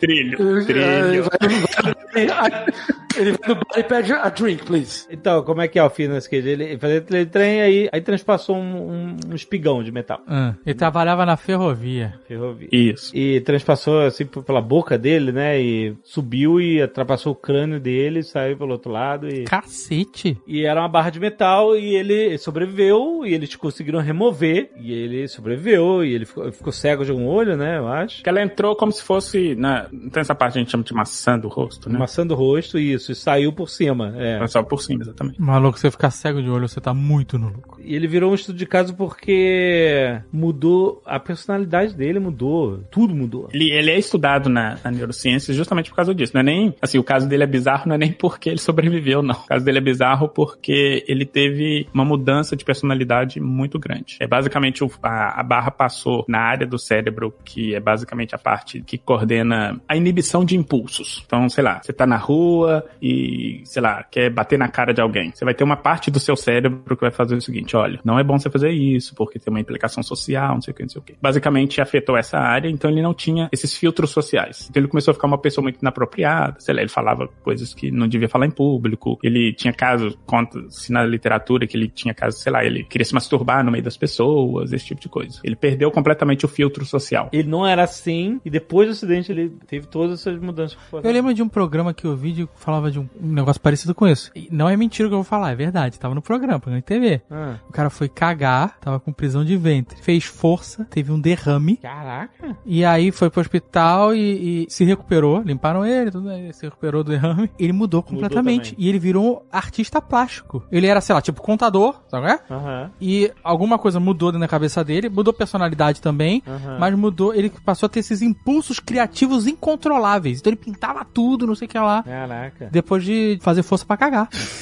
Deus do céu. Hoje a gente descobriu que soluçar é perigoso, que espirrar é perigoso, que cagar é perigoso. Perigoso é fazer força, amigo. Essa parada do fitness cage, né, mostra um pouco que a gente tem essa propensão a acreditar que a nossa personalidade, quem nós somos e tal, é uma coisa, é como se fosse um- uma entidade, uma única, né? E na Uhum. verdade ela é a união de um monte de, de coisas e processos no, no nosso cérebro, no nosso corpo, etc, né? Então, você vê, ele que teve uma área do cérebro afetada pelo acidente, Então, velho, ele não tem a... Ele não teve uma área do cérebro afetada por um acidente. Ele não ba- não bateu a cabeça na- quando o ônibus virou a curva. mas é- Ele tem uma barra de ferro que atravessou e arrancou um pedaço. Isso, exatamente. Então, e como ele mudou completamente depois, mostrou que não era que, ah, ele era assim porque ele era uma união de todos os processos e quando você interrompeu um desses processos, uma dessas áreas e tal, você teve um outro ele, entendeu? É isso. Sim. Ou você, no caso dele, pelo que vocês falaram, você tirou um pedaço que freava um, um ele Isso, é, exatamente. sem controle, entendeu? E mostra como a gente, o, o nosso eu, é uma união de muitos e muitos e muitos processos. Não, É e uma- hormônios e, e- Tudo. e meio. Exato. Jovem Nerd ainda tem um, um absorvido dentro dele pra, pra botar a culpa, se quiser. Não fui eu, foi o absorvido. O absorvido. E isso mostra que a nossa personalidade pode ser definida por uma cagada. Mas aqui, eu ia responder a pergunta original do Dave, por que, que essas pessoas não morrem? Geralmente o que faz a pessoa morrer, se ela tiver algum tipo de dano cerebral, o que faz ela morrer geralmente na hora, é qualquer tipo de hemorragia que você tem no seu cérebro. Hum. Basicamente assim, o nosso cérebro ele tá num espaço muito pequeno. Qualquer hemorragia, qualquer coisa que preencha aquele espaço, aumenta a pressão, aumentou a pressão, fodeu, você morre. Que é só para as pessoas entenderem, né? A caixa craniana, que é o que você está falando, é uma caixa bem contida para segurar ali o, o cérebro, que é né, o nosso órgão mais sensível. Ele É, dá uma balangada. ele assim, tem né? uma leve espaço espacinho ali ali com preenchido de líquido que dá Isso. essa amor- amortecida e, e tal. Mas qualquer coisa que dá ruim ali, o cérebro fala assim: não é pra mim. Aumentou a pressão ali, acabou. Por isso que quando a pessoa tem algum problema de, sei lá, traumatismo, eles têm que meter-lhe um furo, né, cirurgicamente falando, pra aliviar a pressão. É isso. Então, quando o cara toma machadada entre os hemisférios, entre aspas, não tem problema porque não vai ter pressão, né? Mas olha só, vai parecer piada isso, mas é assim, a depender do dano que você tem, se for um dano em que o seu cérebro tá completamente aberto, a probabilidade de você morrer desse tipo de pressão é muito menor, porque o sangue tá saindo, não tem nada ali pressionado. Se você morrer é porque é, teve algum dano de função mesmo. Mas se for algum tipo de coisa interno, que é do tipo, olha, você teve agora um machucado interno, isso tá sangrando o seu cérebro e esse sangue não tem pra onde ir, a probabilidade de você morrer é muito maior. Então, isso que você falou faz sentido. Se você tomar uma machadada no meio da cabeça, se o sangue esguichar todo, pode ser que você não morra. Isso vai acontecer que você vai olhar um desenho com o olho direito e não vai conseguir desenhar com a mão esquerda, é isso. Provavelmente. Mas aí o pior dos danos, né? Isso você sabe que isso rola, né? Por quê? Porque, André pode explicar muito melhor do que eu, existia, eu não sei se ainda fazem isso, mas eu sei que durante muito tempo, pra curar pessoas que tinham epilepsia severa, eles separavam os hemisférios do cérebro. A gente tem uma coisa chamada corpo caloso, que é a única, o único grupo de fibras que ligam um lado ao outro. E antigamente acreditava-se que quadros de epilepsia ou de algum pisil no cérebro era porque esses lados se comunicavam de uma forma errada. Então, sei lá, uma coisa defeituosa de um lado acabava mandando defeito pro outro lado. E o que eles faziam era pegava esse corpo caloso, esse, essa linha de fibras e cortava. Então eles tiravam a comunicação de um lado do cérebro com o outro. Isso não mata, assim, ninguém morre por causa disso, mas a gente perde funções vitais, porque a gente tem coisas, não sei se vocês sabem, acho que eu já falei isso em algum Nerdcast, que o nosso processamento nervoso no corpo, ele se cruza na região do pescoço. Coisas que você tem do lado direito do seu cérebro processam movimentos do seu lado esquerdo. E então é cruzado. Então você precisa, na verdade, dessa comunicação entre os lados. E se você corta essa comunicação, você acaba tendo padrões desse tipo. Você enxerga uma coisa de um lado direito, mas você só consegue, sei lá, reconhecer ou, ou agir sobre aquele objeto do seu lado esquerdo. É, exato. Eu lembro de ver um programa falando sobre isso, muitos anos atrás,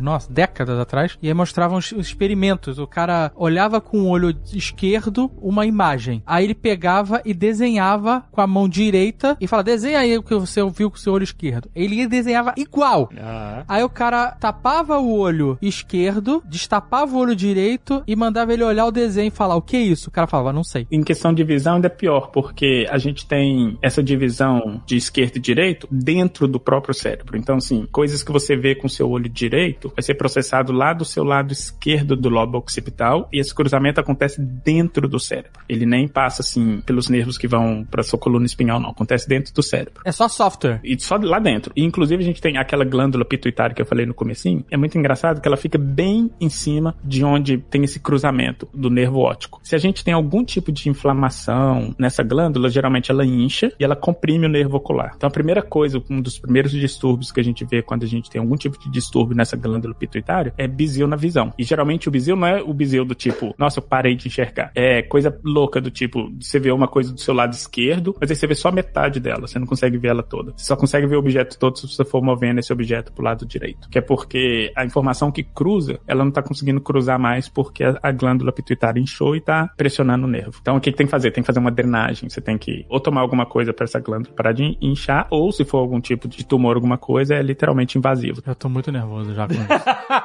Já tô muito nervoso com essa situação. Esse programa não, não foi bom pra Zagal mesmo. Nossa, já tô aqui vendo se eu tô vendo metade de uma coisa. Já... Puta merda, já não consigo ver meu nariz, será que é isso?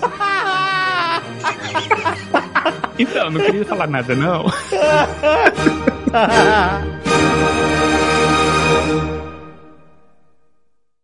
Este Nerdcast foi editado por Radiofobia, podcast e multimídia.